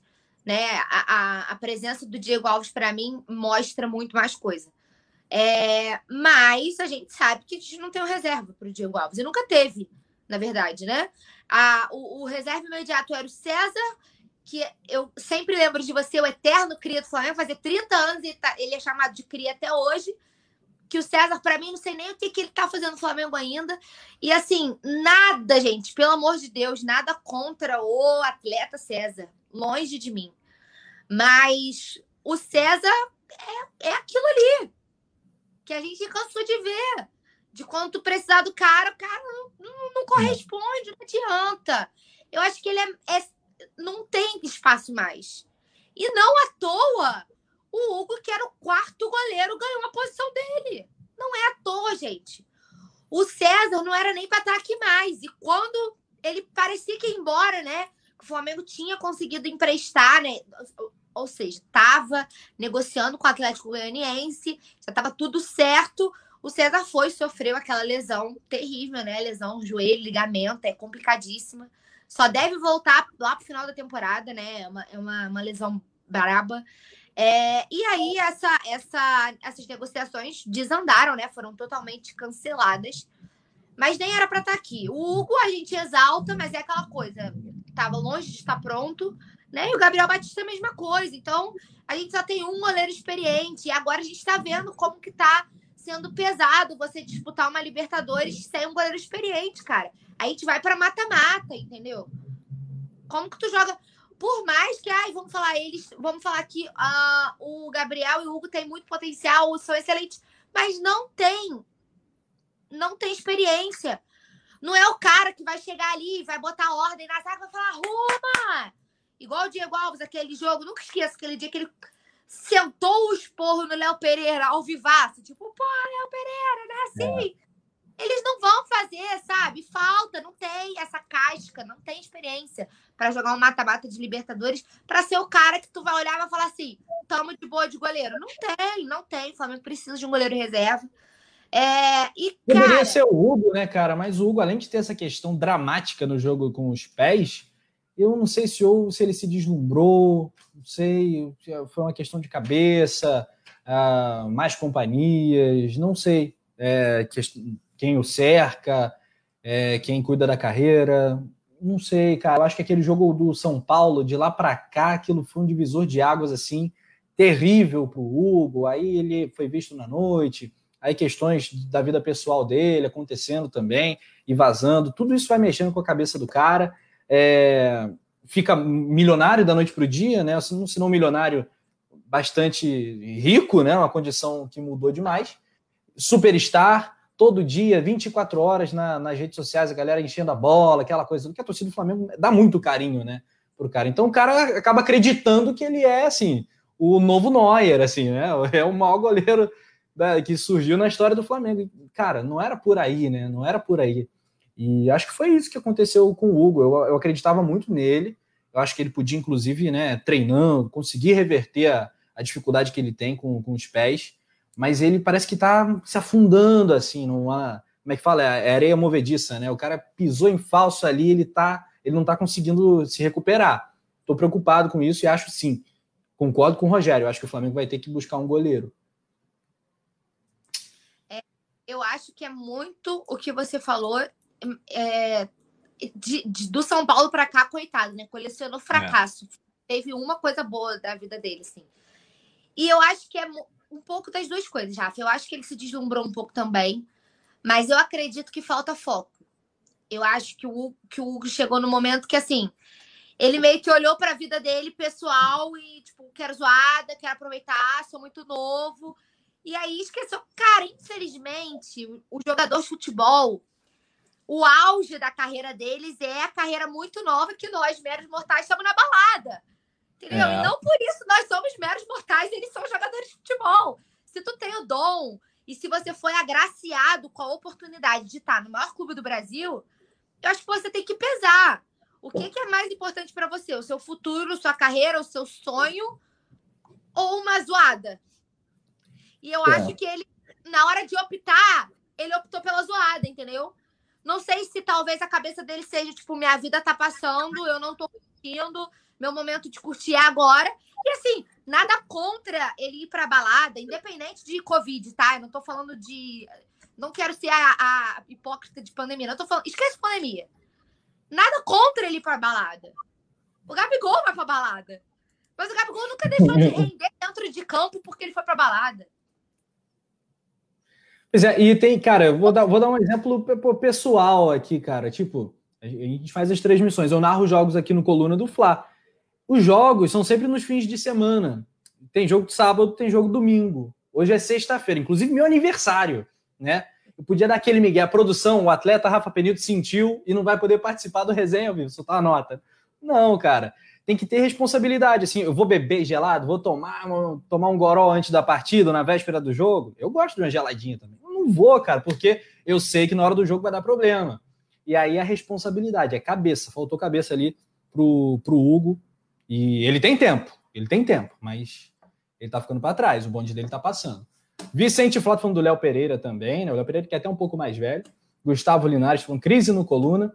O Alisson Silva está aqui com a gente também. O Ed, é... Natanael está aqui com a gente. O Errol Flynn, o Nando dos Santos falando que é Hugo Balada. Aí chega esses apelidos assim, aí, aí que coisa fica feia. É... Vicente falando Paula Baladeira. Olha só, Paula. Acusações. Pô, adoro uma festinha.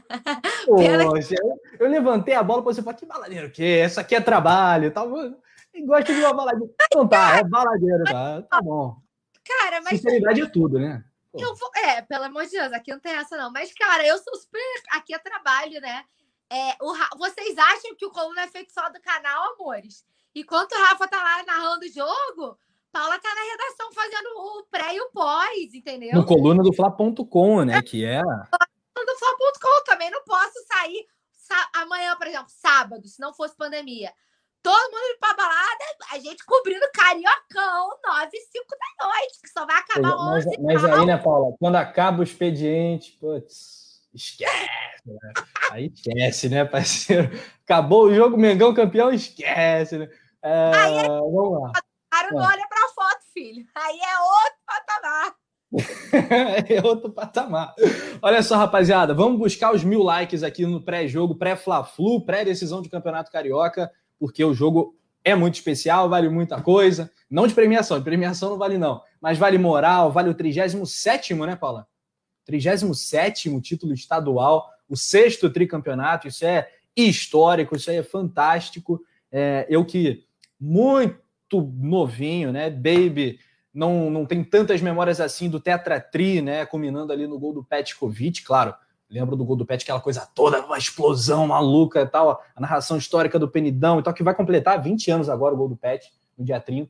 É, e também o, o Pentatri foi incrível. Ali, eu, todos, todas as finais eu estava no Maracanã, aqueles jogos entre Flamengo e Botafogo memoráveis, do Renato Augusto, do Diego Tardelli, o Dobina, o Kleberson batendo falta, foi coisa linda. Aquilo ali foi fantástico, né? Quando o campeonato carioca era uma coisa fantástica ainda, né? Tinha um apelo ainda maior do que hoje.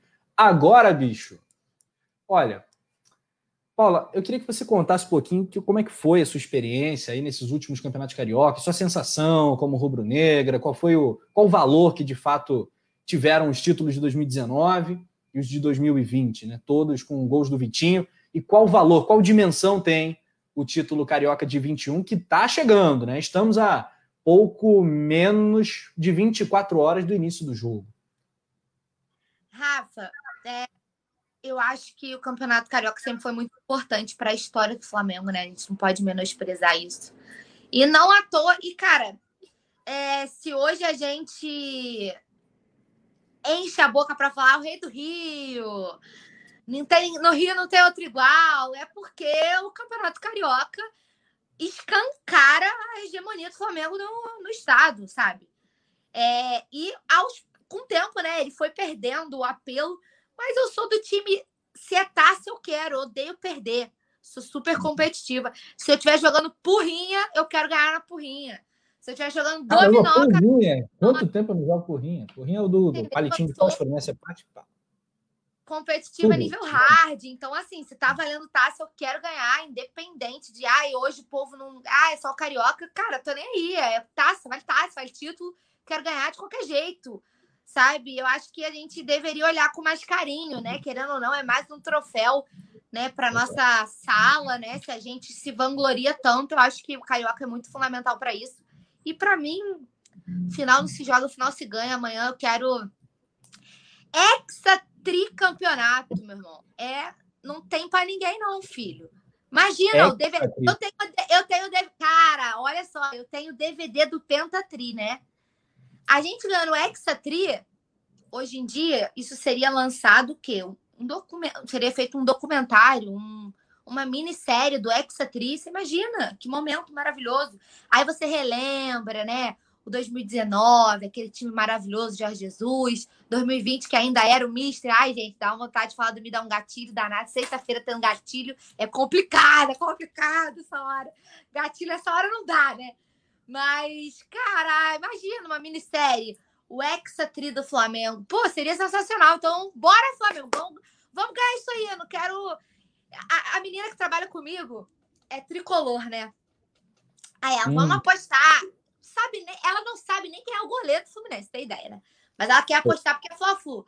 Aí apostou aí comigo as cachaças, eu falei, porra, tô de boa que vou ganhar as cachaças paga, né? Pô, Flamengo, não tô porra, afim de aposta. Tô afim de beber é. de graça, né? Então dá essa moral aí, né? Caramba, mas que ideia dela também, apostar nesse Fluminense, meu Deus do céu, né? Se ainda fosse um outro Fluminense, outro Cara, mas é aquilo, né? É a magia do Fla-Flu. Vamos ver, tomara que a Paulinha vença aí essa aposta aí, a amiga gasta uma graninha aí, perdendo a, a, a aposta. Olha, o, é. eu não queria falar nada não, mas o prejuízo é grande. Vai ser um prejuízo bom.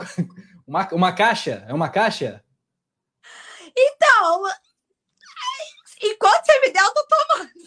Ah, então já era. Sem limites, amigo. Não tem limite, então já era. Não tem limite, é, né? Tem que dirá bebendo no bar, não tem condição. Meu Deus, aí é coisa boa. Olha só, galera, vamos com tudo. Eu passei uma informação aqui que eu vou agora ajustá-la, porque eu não passei tão bem assim. É, no momento que a Paulinha estava com problema no microfone, é, o Pedro, na verdade, ele empatou o, a quantidade de gols que ele já fez com o Flamengo, já empatou com a quantidade de gols que ele fez com o Fluminense. Então, amanhã o Pedro pode.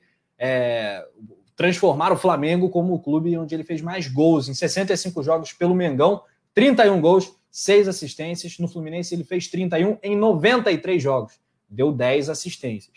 É o Pedro aí voando alto também, uma esperança que vem do banco, né? E que pode sim fazer história. Vamos fazer uma enquete agora, Paulo? Quem será o herói do Hexatri? Quem vai ser o cara que vai fazer o gol do título do Hexatri Campeonato? Para você, antes de palpite, sem spoiler de palpite, para você quem vai ser o brabo do jogo de amanhã. Comenta aí na lata. Paula, para você quem vai resolver o Fla-Flu 433. Ninguém mais, ninguém menos do que o rei do Campeonato Carioca, Vitor Vinícius, mais conhecido como Vitinho Camisa 11. Vitinho Camisa 11, o herói. O Marcelo Martins também, Vitinho, é Ralflin, Vitinho, rapaziada, só dá Vitinho. O Gustavo Linares também, acho que vai ser o Vitinho. A Lohana acha que é o Arrascaeta. Bacana. Quem mais? Vitinho adaptado. O Diego, diz o El. Será o Penido lindo. Penido lindo. Aí, Vitinho vai me ajudar bastante a fazer um golaço para a gente caprichar na narração do gol do título. Né? A, aqui, ó, Michael para Valdênia. É o, o Michael. O Ed colocou que vai ser o Arão, o brabo do jogo. Gabigol para o Mário Malagoli. Ah, eu vou na corrente, eu vou na onda, eu vou de Vitinho também. Vitinho vai entrar e vai fazer o gol do título. Lohana Pires, o Franklin Cabral tá falando Everton Ribeiro para acabar a zica. Falando em Everton Ribeiro, não tava na pauta não, mas a gente, a gente vai resenhando sobre tudo. Paula, Everton Ribeiro. Será que ele vai ficar no Flamengo até o fim dessa temporada? Tem aí um tititi de que vem clube de fora buscando Everton Ribeiro, que o Flamengo estaria disposto a negociar o jogador. Tudo no condicional. Estaria disposto, teria aí uh, ouvidos abertos para escutar uma proposta pelo Everton. É, eu, o Flamengo sempre pregou, né, por meio principalmente do Braz, do Spindle, uma postura de sempre vamos ouvir o mercado, né? Independente de estarmos considerando o jogador como negociável ou não, de como importante ou não, a gente vai ouvir sempre o mercado. E essa é uma postura que o Flamengo adota, né? Em todas as suas negociações. Dito isso, vale lembrar mais uma vez que é só uma hipótese, galera, né? De que é novamente os árabes, né? Estariam à disposição para pagar pelo Everton Ribeiro. Ele que não é mais nenhum menino, né? É, 31 anos. Hum, não vive o seu melhor momento, é verdade. Eu acho até, Rafa, assim, vou entrar, assim, sabe que eu sou a menina das superstições, né? Como tá chegando a hora aí do, dos palpites daqui a pouco, vou começar a entrar na onda das mandingas, para já ver se vai dar sorte. Everton Ribeiro perdeu o seu futebol na seleção brasileira, eu concordo, porque desde então que ele não joga no Flamengo, né? Então eu já tô começando a querer ver com bom. Vai falar assim: olha, o Tite amou ele de volta. Eu acho que se, se bobear ele indo e voltando, se bobear, o futebol volta, né? Sabe quando o filme que a pessoa caía de cabeça, perdia a memória e tinha que cair de cabeça de novo para a memória voltar? É tipo isso. a zica reversa, né? A seleção sugou o futebol do Everton Ribeiro e agora a seleção devolve o futebol do Everton Ribeiro pra gente que tô oito meses já, galera. Quase um ano, né? Esperando Everton Ribeiro voltar a jogar a bola, né? Mas, assim, brincadeiras à parte, Everton Ribeiro é gênio, né? Não tem, não tem como. Não tenho como falar aqui mal do cara, né? Independente de achar que ele tá em péssima fase. Isso, todas as críticas eu acho que são muito é, justas ao futebol dele.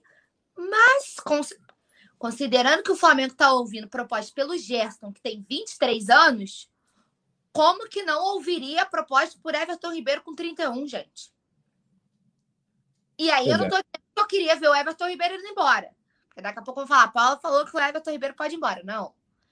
Mas não tem como. E a gente sabe que o cara, os árabes vêm com grana, né? Os caras chegam para te deixar. E, inclusive, se a gente voltar um pouquinho, o Flamengo quase perdeu o Everton Ribeiro a preço de banana, né? E na época fiz este programa indignadíssima porque o Flamengo tinha um documento assinado. Vou resumir para quem não tá, não tá lembrando da história. O Flamengo tinha um documento assinado. Só que ele deu sorte que o documento perdeu a validade. Porque o documento, acho que previu o Everton saindo a 7 milhões de euros. Assim. Gente, Everton Ribeiro, 7 milhões de euros. Peraí. Essa conta não fecha, né? E aí a gente deu sorte que perderam o prazo do documento, o documento não estava mais na validade, o Flamengo pôde voltar atrás na negociação. Então, por pouco a gente não perdeu o Everton Ribeiro. Então, eu já acho que nem tem como o Flamengo não ouvir uma proposta e não negociar ele se chegarem com grana, ainda mais com tudo que eu já falei quando a gente estava falando da possível saída do Gerson, pandemia, crise financeira, não tem bilheteria, só torcedor despencando a cada dia, não tem como, cara. Não tem como. Se chegar o é. dinheiro, é, é, o cara virar e falar assim, te dou tanto, é difícil tu segurar, não tem como. Ainda mais Pois é. Outro que já saiu do Flamengo, né? É o, o, o Clebinho, que está sendo emprestado para o Cruzeiro até o fim do ano, né? É outra situação, né? Ah, não envolve tanta grana assim, é, é um empréstimo aí até o fim do ano para ver se o cara se valoriza, né? O Clebinho, lateral do Mengão, cria é, mesmo prazo de encerramento do fim do contrato dele. O contrato dele também termina no fim do ano, né? Se o Cruzeiro quiser continuar, com o Clebinho após é, o término dessa negociação. O Flamengo continuaria com 20% dos direitos econômicos desse CRIA. Bom, galera, já já palpites, mais um momento salve. E lembrando, like, like, like, sempre não esqueça, porque a cada mil likes é gol do Gabigol. Bom, uh, vamos lá, vamos gerar. O Jean Carlos, a Natanael Lima, ela está falando que o Everton Ribeiro vai pegar seu futebol de volta. Ele esqueceu no armário da Granja Comaria, é isso aí. Uh, o Marcelo Batista, boa noite. Será que o Michael vai voltar a jogar uh, igual antes? Tomara, tomara que sim. Vicente Flato falando que fase do Cruzeiro. É, parceiro, que fase do Cruzeiro. Não Será que sobe? Quem? Impressionante que fase do Ribeiro. Luiz Cláudio Moreira, parabéns, Brabo, muitos anos de vida, saúde, que Deus abençoe sua voz. Muito obrigado, um abraço para você. Luiz Cláudio Moreira, esse é fera. Léo Luiz Fagundes está aqui interagindo com a Paula Matos. O Sandro Marisa está falando. Uh, Flamengo amanhã vai ganhar de 3 a 0. Bom placar, hein? Vamos de palpite, Paula?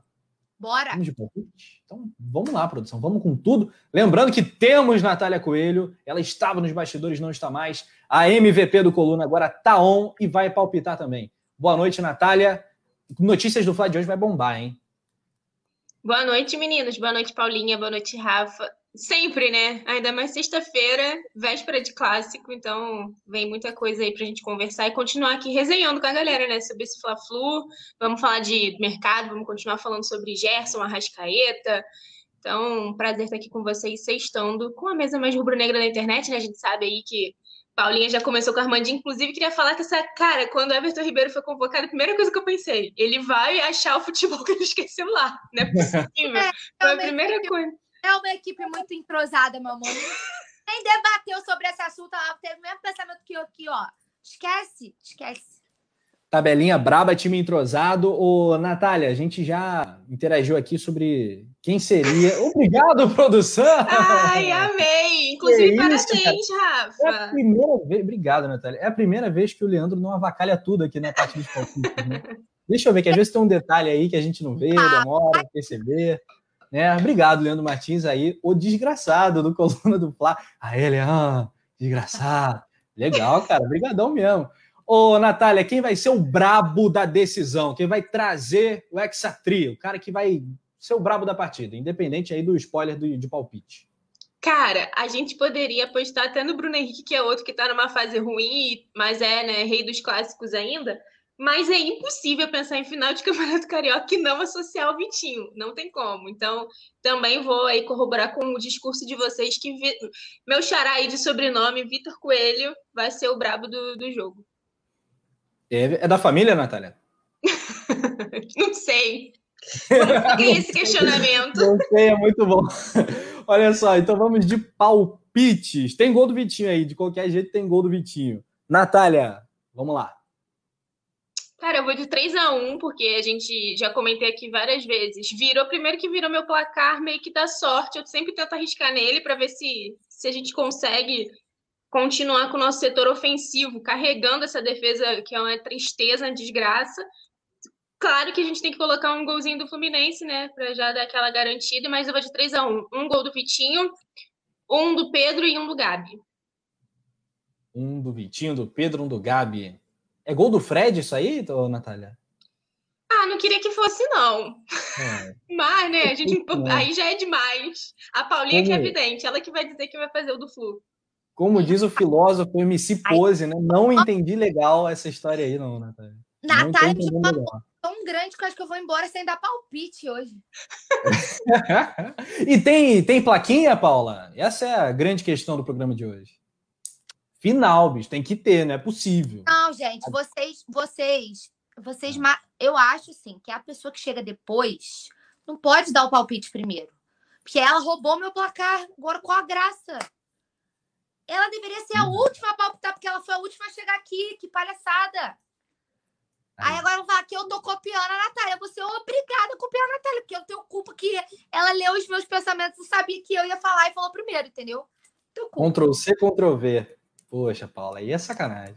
Cara, eu queria, queria botar o 4x0, mas eu já sei que o Flamengo vai tomar gol. Que Ô, Paulinha, mas não fica assim, não, porque da última vez, no pré-jogo da Libertadores, o Túlio também me copiou. Foi uma sequência de 3 a 1 Não fica assim, e eu também. Assim, não. Todo mundo copiou. É, o Rafa também. Gente, eu queria, pelo amor de Deus, 10 a 0 mas a nossa zaga, até eu faço, eu bêbado faço gol nessa zaga. Se eu pagar, se eu ganhar essa aposta amanhã, tomar uma caixa de cerveja e chutar, eu passo pela zaga do Flamengo.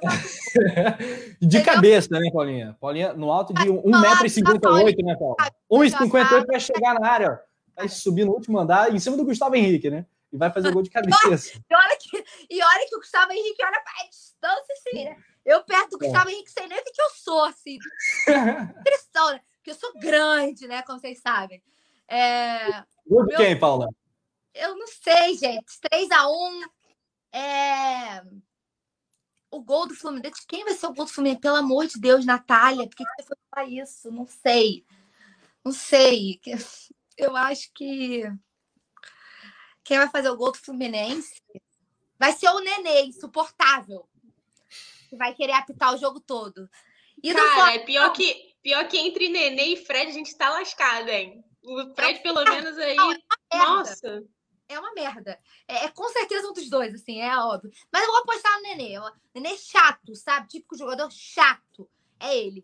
Insuportável, quer apitar o jogo todo, fica se metendo o tempo inteiro. Sabe aquele tio insuportável? É o Nenê, que é velho, ranzinza e acha que manda em todo mundo. É o Nenê. Então eu acho que é, o gol vai ser dele. E no faz piada de pavê no Natal. É, sabe? Insuportável. No Flamengo, o Vinícius já chegou palhaçada. Alguém bloqueia o Vinícius, que o Vinícius vai trabalhar, Vinícius. O Fluminense vai fazer só um. Puta de sacanagem. Aí gente tem que fazer mais. Pelo amor de Deus. Vai ser sofrido, mas nem tanto. É... Gabigol, óbvio, que sempre tem. Vitor Vinícius e Arrascaeta. Quero um gol de Georgian. Que beleza, hein? Olha, já vou antecipar aqui que vai ter gol de falta e vai ser de falta o gol do título e vai ser do Vitinho. Quem viver verá. Agora, antes do gol do Vitinho. Alguém é. grava a tela, porque. Não, não, não, não, não. Tudo, pô, tu tá de sacanagem com a minha cara. É isso, é isso. Ficou pro Flapu da decisão no Exatri. Vai ser diferente, vai ser a marca aí do Exatri. Todo mundo vai lembrar daqui a 50, pô, igual o gol do Vitinho de falta, né, cara? Dois anos sem fazer gol de falta, o Vitinho foi lá e fez. Para mim, 3 a 0 né? O 3 a 1 é um ótimo placar, mas a gente vai conseguir deszicar tudo que está zicado e vamos atropelar o Fluminense. Atropelar o Fluminense. Aliás, a chave virou para o Fluminense, vai ser eliminado na Libertadores, não vai ganhar carioca coisa nenhuma, e amanhã é tudo nosso e nada deles. Ao bom estilo do poeta. O que, que você ia falar, Paulo? Eu queria, queria autoestima de Rafa Penido para esse jogo de amanhã, porque assim, um terço estava bom. Porque achar que vai ter é. gol de falta que não sai há 200 anos, e do Vitinho de falta, e, se eu, a zaga do Flamengo sem ser vazada, pelo amor de Deus. Se eu tivesse um terço da autoestima, eu tava como? Voando alto, tipo pose. É isso aí. Liguei o turbo, agora já era. Vamos, vamos passar por cima do Não, e, e assim, ah. a gente foi muito bacana em não pensar na possibilidade desse jogo ir para pênalti. Porque se Puts. o Diego Alves realmente não for pro, pro gol, né? Como tudo indica que não vai, você esquece. Tá eu pilha errada. Né? esquece. Eu acho que só dela levantar. Eu, eu vou tomar um vapo, mas beleza. Só dela levantar a hipótese do pênalti, que tinha que tomar um vapo era ela. Tá de sacanagem, pô? Não, aí a produção vai me cortar, né? Ele é tão aleatório que vai. que maravilhoso, que momento. Gente, que momento maravilhoso. Final de programa épico. Produção é, é complicado, cara. Mas obrigado pela homenagem, produção. Eu vou agradecer também aqui o comentário do Leonardo Dares, que fez uma rima pra gente. Galera do Coluna do Fla, melhor narração não há. Adorei, brigadão, cara. Melhor narração não há, gostei. Uma rima rica, eu diria. Obrigado aí pelo carinho. Aulas, aulas, né, Paula? É, então é isso, Paulinha deu migué, não teve plaquinha, mas está tudo certo. O importante é ter taça amanhã. E agora, né? Vocês quiserem. Ah, então é um, do Vitinho, um né? segundo, assim, lá, um segundo. Lá, então vamos lá, Natália. O Notícias do Flávio vem com tudo o mercado da bola bombando. Você vai passar prováveis escalações, o que, que o Rogério está pensando, né? E que mais? Quero algum spoilerzinho aí do Notícias do Flávio. Vai ter cantoria hoje, não? Que ah, a Paulinha é cantora oficial do canal, de mas tem que ter você tá cantando um bocado também aí, né? Eu não tô nada, não. Pelo amor, vai lembrar disso uma hora dessa, gente. Nove horas da noite, quase, sexta-feira. Entendeu? Caraca, não. Entendeu? Que Paulinha que cantou. A Paulinha tem que entender que, que é ela que é a rainha desse negócio aqui. Ela que canta, ela que faz a plaquinha. Então, assim, eu tô aqui, ó. E, né, é, mas te dando spoiler, Rafa, lógico que a gente vai falar de Flá Basquete também, porque amanhã tem final de NBB. Então Bom. a gente vai falar muito disso também. Deixa que hora vai ser? Vai dar para acompanhar os dois, não? Vai, vai. O NBB vai ser às 16 horas, vai ser 4 horas da tarde, então vai dar tempo tranquilo de dar o primeiro passo para ser campeão brasileiro mais uma vez, né? O rumo ao Epita, né? NBB e mais tarde levantar mais uma taça do Campeonato Carioca também no futebol. Vou, posso fazer uma observação importante? Lógico. Claro. Mandinga é. Né? Agora a Natália falou, ela me lembrou de uma coisa. Gente, olha só. Sétimo, sétimo título do Flamengo no NBB. Trigésimo sétimo do Flamengo no Carioca. Não é coincidência, amor. Número e o 7 é um número embaçado, né, cara? O 7 é um número bem aí místico, né? Se bobear, o nosso camisa 7 volta a jogar bola amanhã. Anotem e me cobrem. Estou Depois dessa, Paulinha, vambora. Vambora, Paula. Deixa a Natália aí no Notícias do Fla. A gente jogou, a gente jogou aí. É do rei da. É do rei, do rei, do rei do Carioca, gol do Vitinho, gol do título. Beijo pra vocês. Natália, bom, programa, bom programa. Tô falando muito já. Fui. Tô ligado aqui no Notícias do Fla. Brigadão pelo carinho, galera. Tamo junto e amanhã transmissão pé quente no Coluna. Agora é Notícias do Fla. Bom programa, Nath. Obrigado, Rafa. Obrigada, Paulinha, pela companhia. Mas agora vamos seguir aqui juntos. Eu que nem cumprimentei vocês direito, vou dar uma passadinha já no, no chat por conta disso. Ó, o Vicente Flá tá por aqui, falando carta antizica do Mengão, né? Porque a gente está aí levantando a, a, hipótese. A Alzira falando aqui. Alzira, um beijo para você. Perguntando, Vitinho. Então, Alzira, a gente levantou o nome do Vitinho como brabo do jogo, porque ele, né, e final do Campeonato Carioca, a gente sabe que o garoto gosta de meter gol. A Lohana Pires está por aqui. Um beijo. Eu não consegui acompanhar o chat aqui assim que eu cheguei, mas tô deixando aqui meu beijo. Yuri Reis também está aqui me cumprimentando. Boa noite. Muito obrigada já pela companhia de vocês. E vamos falar muito de Flamengo, como eu disse. Tem NBB, tem mercado da bola também, tem negociação em relação ao Gerson, a gente vai falar sobre isso. Vamos falar, claro, sobre esse pré-jogo. Vamos falar de Renato Gaúcho, que foi o nome aí nas últimas 24 horas também, que roubou a cena né, no futebol brasileiro. Mas antes, a nossa produção incrível do Leandro vai soltar a vinheta.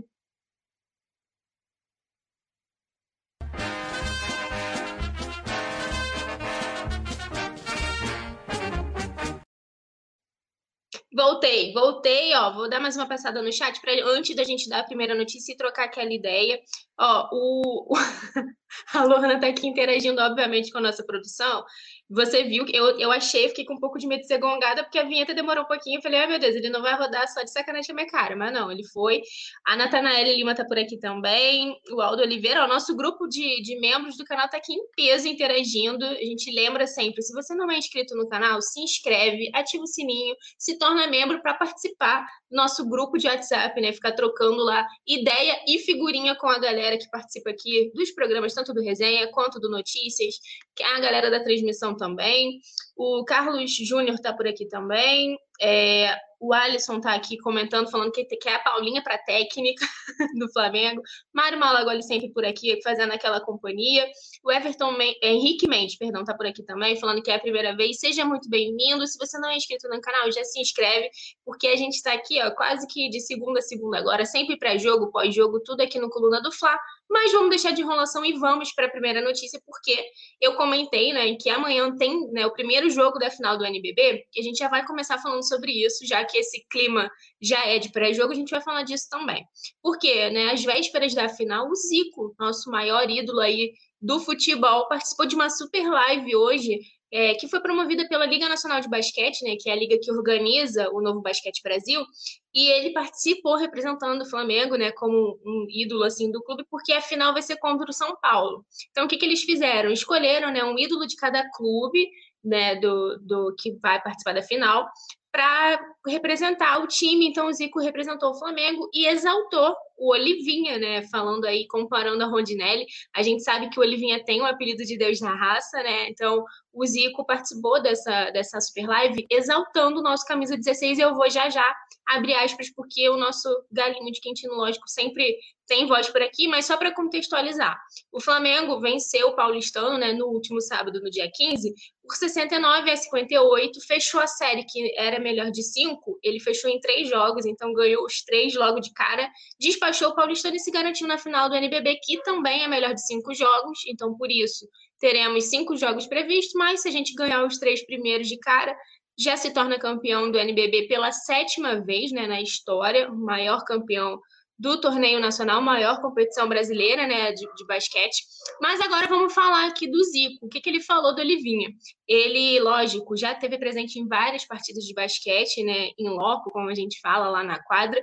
Dessa vez, por conta da pandemia, o Zico está no Japão, não vai poder acompanhar o jogo de perto, mas ele falou assim: o Olivinho é um grande símbolo, sem dúvida representa o que para nós o Rondinelli representou. Aquele símbolo da raça que às vezes você não está no dia bom, olha para trás e vê o Rondinelli cabeceando é, a chuteira dos outros, é algo que marca demais. É, o Olivinha do basquete é a mesma coisa, não tem bola perdida, garra e luta, além da capacidade técnica. Esse é o espírito que a torcida do Flamengo sempre almejou em todas as modalidades. Foi o que o Zico falou sobre o nosso Olivinha, nosso camisa 16. E aí a gente lembra, então, ó, que, né, lógico, a gente tá aí, encerrou a preparação hoje, visando já esse primeiro jogo. A gente enfrenta o São Paulo, como eu disse anteriormente, às 16 horas, horário de Brasília. Vai ser o jogo, né? Toda essa série, na real, tá acontecendo aqui no Maracanãzinho, no Rio de Janeiro, por conta da pandemia. Eles concentraram, né, a semifinal, a final também por aqui. E aí a gente lembra que vai ter transmissão. E dessa vez a transmissão vai ser, ó, vocês vão poder escolher onde acompanhar. Vai ter transmissão na TV Cultura, vai ter transmissão no Dazon, vai ter transmissão da ESPN, vai ter transmissão da Twitch. E claro que no Coluna do Fla a gente sempre fica de olho também. Então vale muito a pena acompanhar, porque como eu disse, a gente pode ser campeão duas vezes no mesmo dia, né? Então, ó, vamos, vamos seguir, ó. O Alisson Silva está aqui falando do Fla-Flu, falando que vai ter gol do Pedro, Gabigol, Gerson, Arrascaeta, Mitinho e Michael. Vai ser 6 a 0 Então tá mais confiante do que o Rafa Penido, que falou aí que a gente não vai tomar gol também. O Cássio Coelho, meu pai tá por aqui, minha mãe também, ó. Meu pai comentou aqui: amanhã estamos juntos com o Basquete Orgulho da Nação, Olivinha Raça Pura. O Carlos Eduardo Ribeiro falando que era bom, né, se o Renato Gaúcho viesse. O Messias está aqui falando também que vai ter Vasco e Botafogo, é verdade, né? Final da.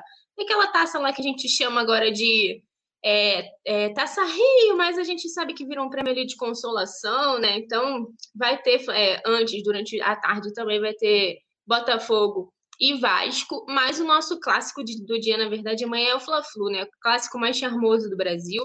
E, ó, antes da gente continuar batendo esse papo, eu vou para a próxima notícia já justamente falando sobre o Fla-Flu, porque a gente sabe que o Pedro, nosso querido queixada, é ex-fluminense e boatos que a lei do ex não falha, né? No meu placar eu dei, falei 3 a 1 justamente com o gol do Pedro acreditando que vai ter lei do ex, porque agora ele é atleta do Flamengo, mas ele já pertence ao Fluminense, e agora, né, ele já igualou a quantidade de gols marcados em toda a passagem dele pelo Fluminense, nesse curto período de tempo que ele está no Flamengo, né? A gente vê aí que o Flamengo investiu pesado nos últimos anos em contratação, justamente para poder ficar brigando por título em todas as competições, e uma das contratações mais caras da história do clube foi justamente o Pedro. Só que é um jogador que corresponde aos valores desembolsados, né? E vive um bom momento com o Manto Sagrado. Acho que desde que ele chegou, né? Ele que veio como reserva de luxo, como a gente costuma dizer, né? Aqui, reserva de luxo do Gabigol. É, mesmo sendo reserva, é, na maioria dos duelos em que ele entrou, é, ele balançou as redes, e aí, ó, ao todo, né, desde da, da, chegada dele, ele já balançou as redes em 31 oportunidades. Então, dessa forma, caso ele marque no Fla-Flu de amanhã, né, que é o, o Fla-Flu decisivo agora do Campeonato Carioca, ele vai ultrapassar o clube em que ele foi o artilheiro aí, mais artilheiro na carreira dele, que foi o próprio Fluminense. Então a gente vê ó, que ele, no Fluminense, ele tinha na verdade, ó, vou ler aqui os números. Ele fez 93 jogos com 31 gols. No Flamengo, ele tem 31 gols em 65 jogos. Então, aí, ó, é quase que dividindo por três a quantidade de jogos é a mesma quantidade de gols, além de no Flamengo ter dado seis assistências. No Fluminense, o número de, assistências foi um pouco maior, mas a gente compara também, lógico, lembra que a quantidade de jogos era muito superior também. Então a gente vai vendo, acompanhando o Pedro, que apesar, né, de muito provavelmente ele não ser titular amanhã, ele é um jogador que tem entrado praticamente em todos os jogos ali, mesmo que seja no segundo tempo, e a gente sabe que é o suficiente para ele balançar as redes. Então a gente vai ficar de olho na atuação do Pedro para saber se ele vai então assim quebrar recordes tal qual o Gabigol, né? Que é uma máquina de quebrar recordes, a gente sabe. Ó, o, a Lohana Pires está aqui falando que ele é efetivo demais, o nosso queixado é demais, né? Ele é um jogadoraço, é, é surreal tanto que ele é decisivo. O Mário Malagoli falando que ele tem um domínio de bola incrível, que vai ser gol do Pedro Gabi Gerson.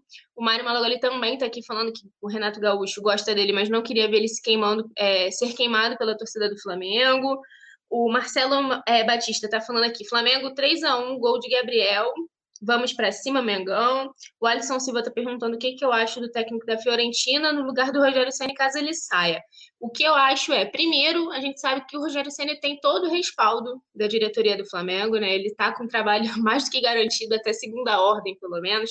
Acho que muita gente está na expectativa, né, justamente do resultado desse Fla-Flu para definir de vez aí a, a sequência, a permanência do Senna ou não, ou existe essa possibilidade dele dele sair, mas a gente sabe que o momento financeiro é muito complicado e o Flamengo não vai ter condições de investir pesado né, na, na, em nenhuma contratação. Então, o que eu acho é que, na real, vai ser muito difícil a gente ter algum técnico estrangeiro. A gente vai ter que realmente se consolar e se contentar caso o Ceni caia de realmente vir um técnico brasileiro e por que não talvez realmente o Renato Gaúcho, né? A gente vai falar sobre ele mais para frente, mas é, é, muito complicado, ó. O Silas Pereira está aqui falando que vai ser um jogo trincado, 1 a 0 para o Flamengo com gol de falta do Arrascaeta. É, o Cauã Simon está por aqui também. O Anderson Barros falando, ó. Eu já vou lembrar vocês, galera, de uma coisa muito importante que eu, durante o Notícias, eu sempre falo aqui. O jogo de Fla-Flu amanhã é às 9 e 05 da noite e obviamente que vai ter transmissão pé quente aqui no Coluna do Fla, na voz do Rafa Penido, né? Nosso aniversariante desta sexta-feira. Amanhã o Brabo vai estar aqui comandando esse Fla-Flu, então fica o convite para vocês acompanharem o jogo por aqui. O Biraci Corrêa está por aqui também. O Joab Mota falando, vem Renato Gaúcho, a gente vai falar sobre ele já já. O LK, LKB tá falando aqui que amanhã é dia do Gustavo Henrique, que vai ser o nome do, do jogo com gol e assistência. O Belfran Júnior perguntando se já demitiu o Senna. Não. Queria eu ter esse poder ou não, né? Mas infelizmente não tenho. O Mário Malagoli falando aqui que o reforço do Flabombô, né, que é o Rodinei e o Pires da Mota, realmente são, jogadores, são dois jogadores que estão de volta, né? O Pires, inclusive, foi convocado pela seleção paraguaia. É, mas, ó, a gente vai seguir nesse clima aqui de pré-jogo realmente, falando de, muito de Flamengo e Fluminense, porque de olho justamente nesse jogo, né, o Flamengo vai contar com o retorno do Rodrigo Caio. O Diego Alves ainda é dúvida, a gente vai falar um pouquinho sobre isso, porque a gente viu que o nosso goleiro, recentemente, né, inclusive, se envolveu uma polêmica ali nas redes sociais quando foi né, falado que ele estava lesionado. E ele falou: que lesão? Respondeu o jornalista perguntando: que lesão? Mas fato é que ele vive aí um momento muito delicado e já desfalca o Flamengo há quatro jogos, né? Tem bastante tempo, já que ele não entra em campo.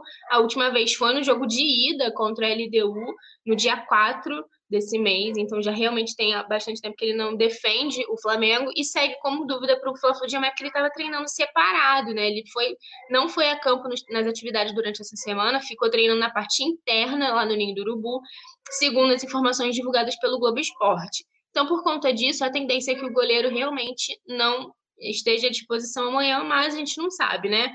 Ah, geralmente o Rogério Senna define, tira ah, sempre o dia que encerra a preparação do time no Ninho, ele geralmente é quando ele define o time que vai a campo, mas dessa vez ele fez um pouco de mistério, parece que, por enquanto, pelo menos, conseguiu é, esconder aí o time que vai a campo, mas o Rodrigo Caio é, treinou normalmente né, esses dias, principalmente nessa sexta-feira, com o grupo, e a tendência é que ele fique à disposição do comandante.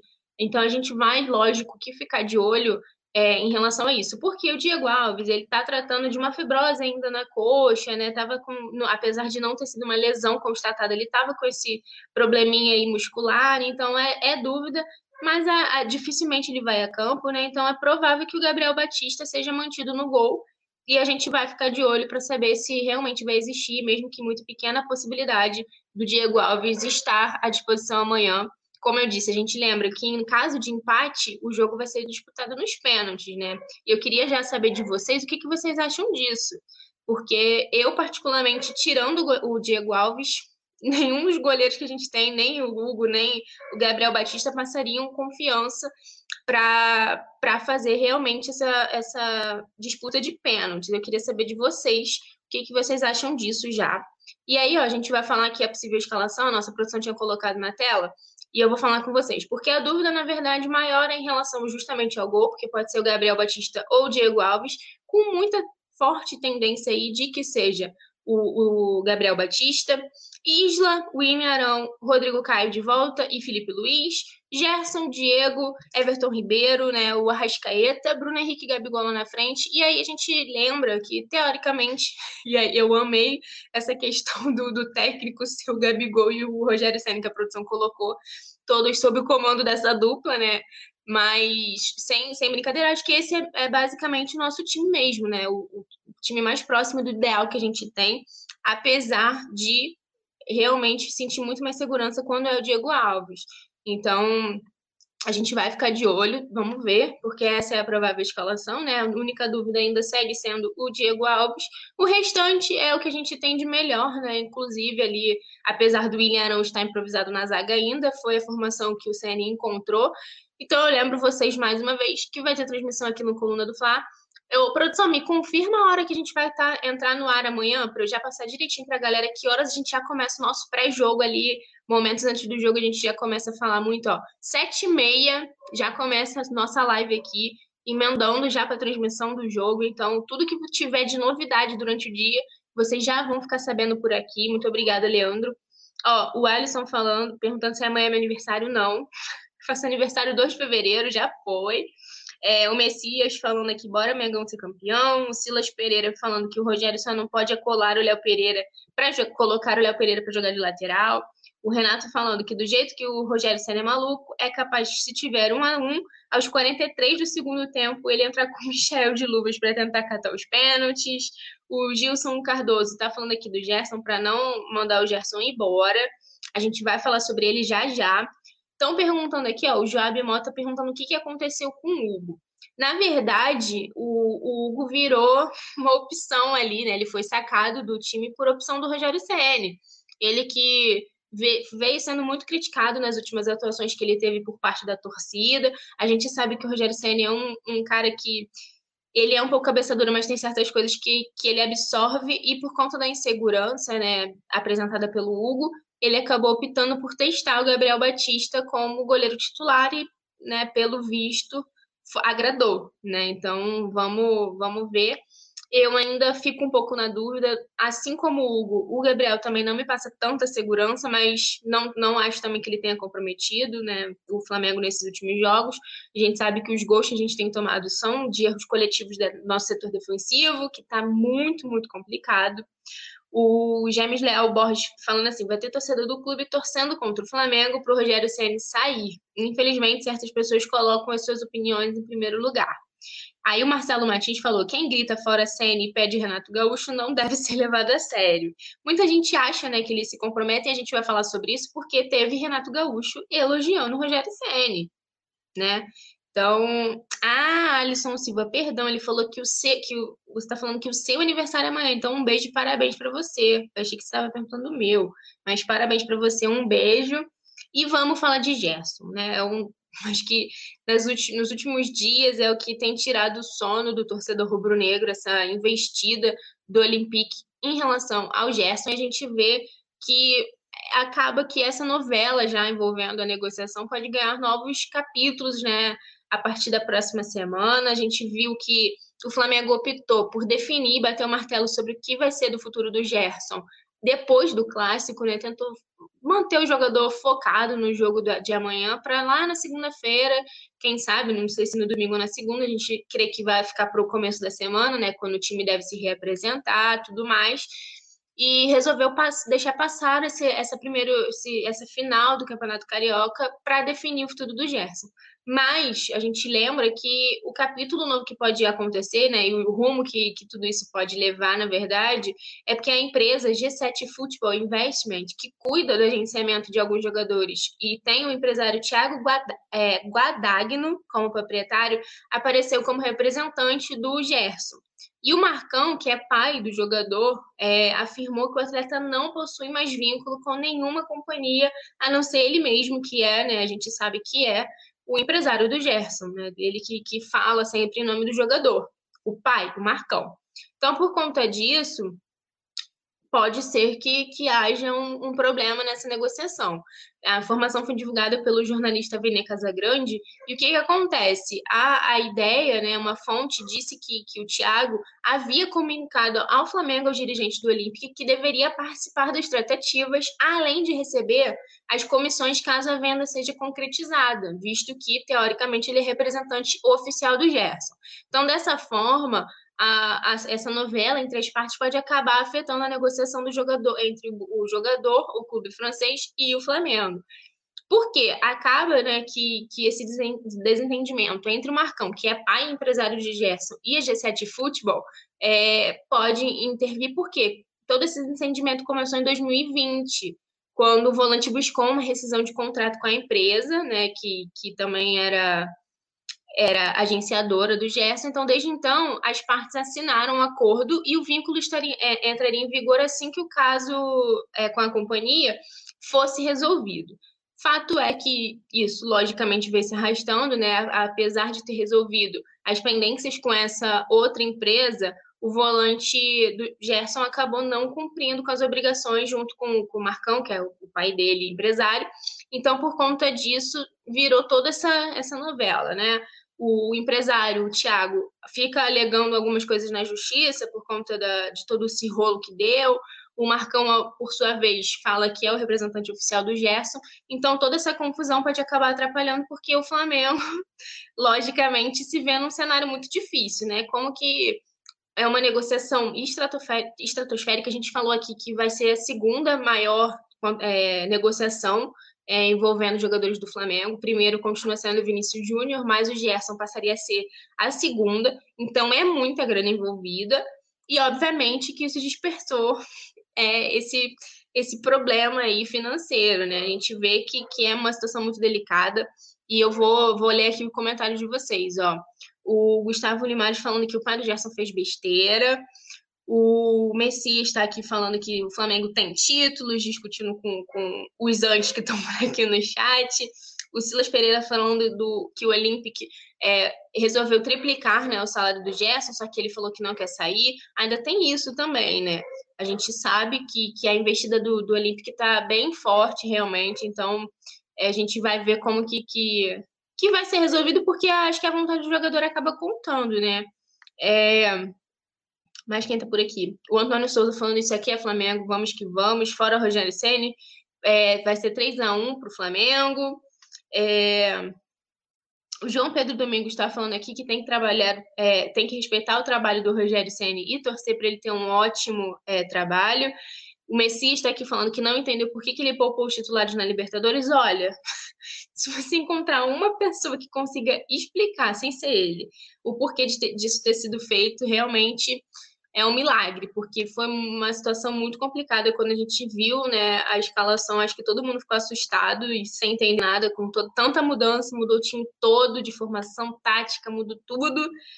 E a gente viu que, obviamente, não deu resultado e não surtiu efeito. Mas, falando ainda de mercado, a gente vai falar sobre o Arrascaeta, né? Porque o clube árabe sondando a situação né, do, do nosso Arrasca, segundo um outro portal né, é, espanhol a gente lembra que o, os clubes árabes sempre ficam de olho no Flamengo, né? E eu sempre repito que o que acontece? A boa fase do Flamengo dentro das quatro linhas, somada né, a quantidade de títulos que a gente tem e com os jogadores com a qualidade que a gente tem, obviamente que atrai os olhares dos clubes estrangeiros, né? Tanto do mercado europeu quanto do árabe também.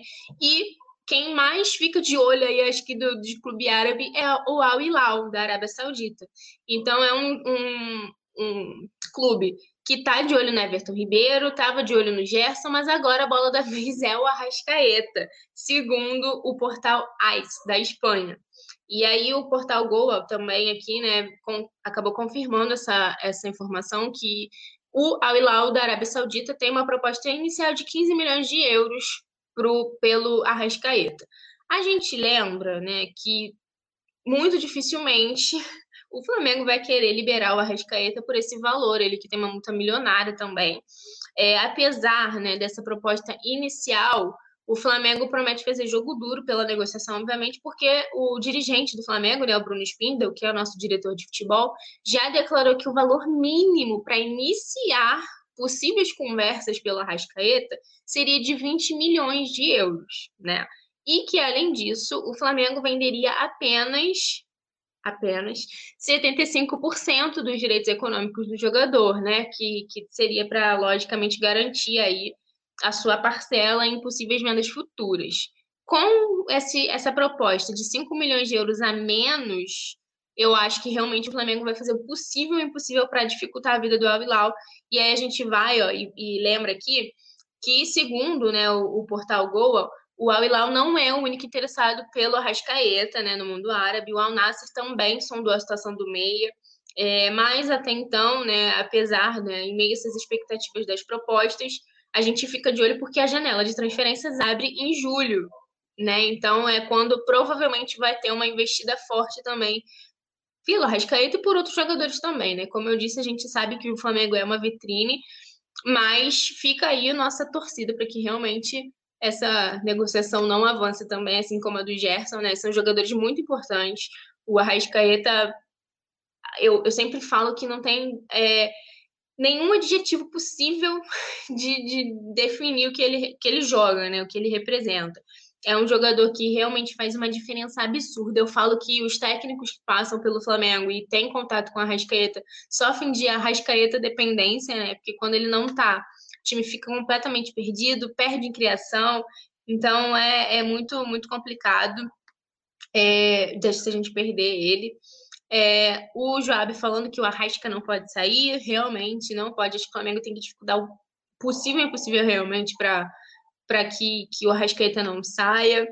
É, o Alisson, né, tá falando aqui que vai comemorar muito se o, o Flamengo ganhar título no aniversário dele.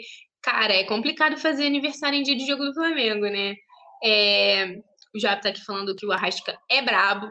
E aí, ó, a gente tá falando aqui de mercado, falamos de Arrascaeta, falamos de Gerson, e agora o mercado, né, da, da, que a gente vai falar em relação ao nosso técnico. O Rogério Senna, na verdade, já disse aqui, tem todo o respaldo da diretoria do Flamengo, isso já ficou mais do que claro durante todo, desde o começo, desde que ele chegou, desde as primeiras eliminações que a gente sofreu no, sob o comando já dele, tudo, toda a bola de neve que foi causando, né? A gente sabe que a diretoria do Flamengo comprou a ideia e bate no peito para manter o técnico por aqui, mas na verdade acho que agora conta das últimas, dos últimos acontecimentos, né? Apesar da, da gente estar 10 jogos invicto, os últimos foram empates, né? E com o último, inclusive, foi jogando muito mal. Então, obviamente que o Rogério Senna está ali numa corda bamba. E o que, que acontece? A gente sabe que o Renato Gaúcho, né? Ele que fica, não esquece o Flamengo desde os tempos de Grêmio, sempre que pode menciona o investimento rubro-negro, sempre com muito elogio, já deixou claro publicamente também o desejo dele de treinar o Flamengo um dia, está livre no mercado. E aí o que, que acontece? Nas últimas semanas, né, no, no decorrer dessa semana, na verdade, foi divulgado que o Renato estava negociando com o Corinthians, estava muito próximo de acertar por lá. Só que ontem, né, já à noite, os, tanto o Corinthians quanto o próprio Renato se posicionaram falando que encerraram amigavelmente as negociações. Então, por conta disso, é, começou, logicamente, o nome do Renato ser vinculado com o do Flamengo, que ele estaria esperando o Flamengo, que ele esperaria esse Fla-Flu que pode definir o futuro do Senna ou não, né? Se perder, se a gente for vice-campeão fluminense, pode ser que, que o Senna caia. Então, toda essa isso gerou muito burburinho, né, na, na, no mercado da bola, nas redes sociais também.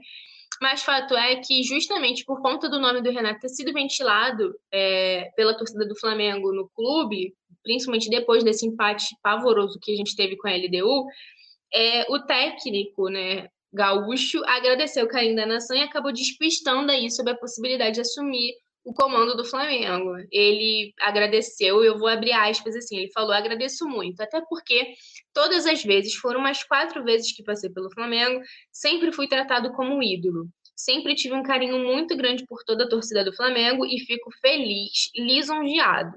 Mas o Flamengo tem um treinador, um grande treinador, e eu estou de férias, disse ele em entrevista ao Gustavo Henrique do canal Dando Choque. Aí a gente lembra, né, que o Renato Gaúcho foi supercampeão lá no comando do Grêmio, né, que é seu ex-clube. Ele chegou a, como eu disse, a negociar com o Corinthians, acabou que a negociação não foi para frente. No momento ele continua sem clube. Então, a ideia, né, ele disse, revelou também que tem vontade de voltar a treinar clube aqui no Rio de Janeiro, ele que a gente sabe que é amante das praias cariocas, vive jogando aquele futebol nas praias por aqui. Então a gente fica de olho para saber se realmente esse resultado do Fla-Flu pode interferir na permanência ou não do Rogério Ceni. E aí eu vou lembrar vocês mais uma vez. Até então, o Ceni é respaldado pela diretoria do Flamengo. Marcos Braz já deu diversas declarações defendendo a permanência do técnico, né?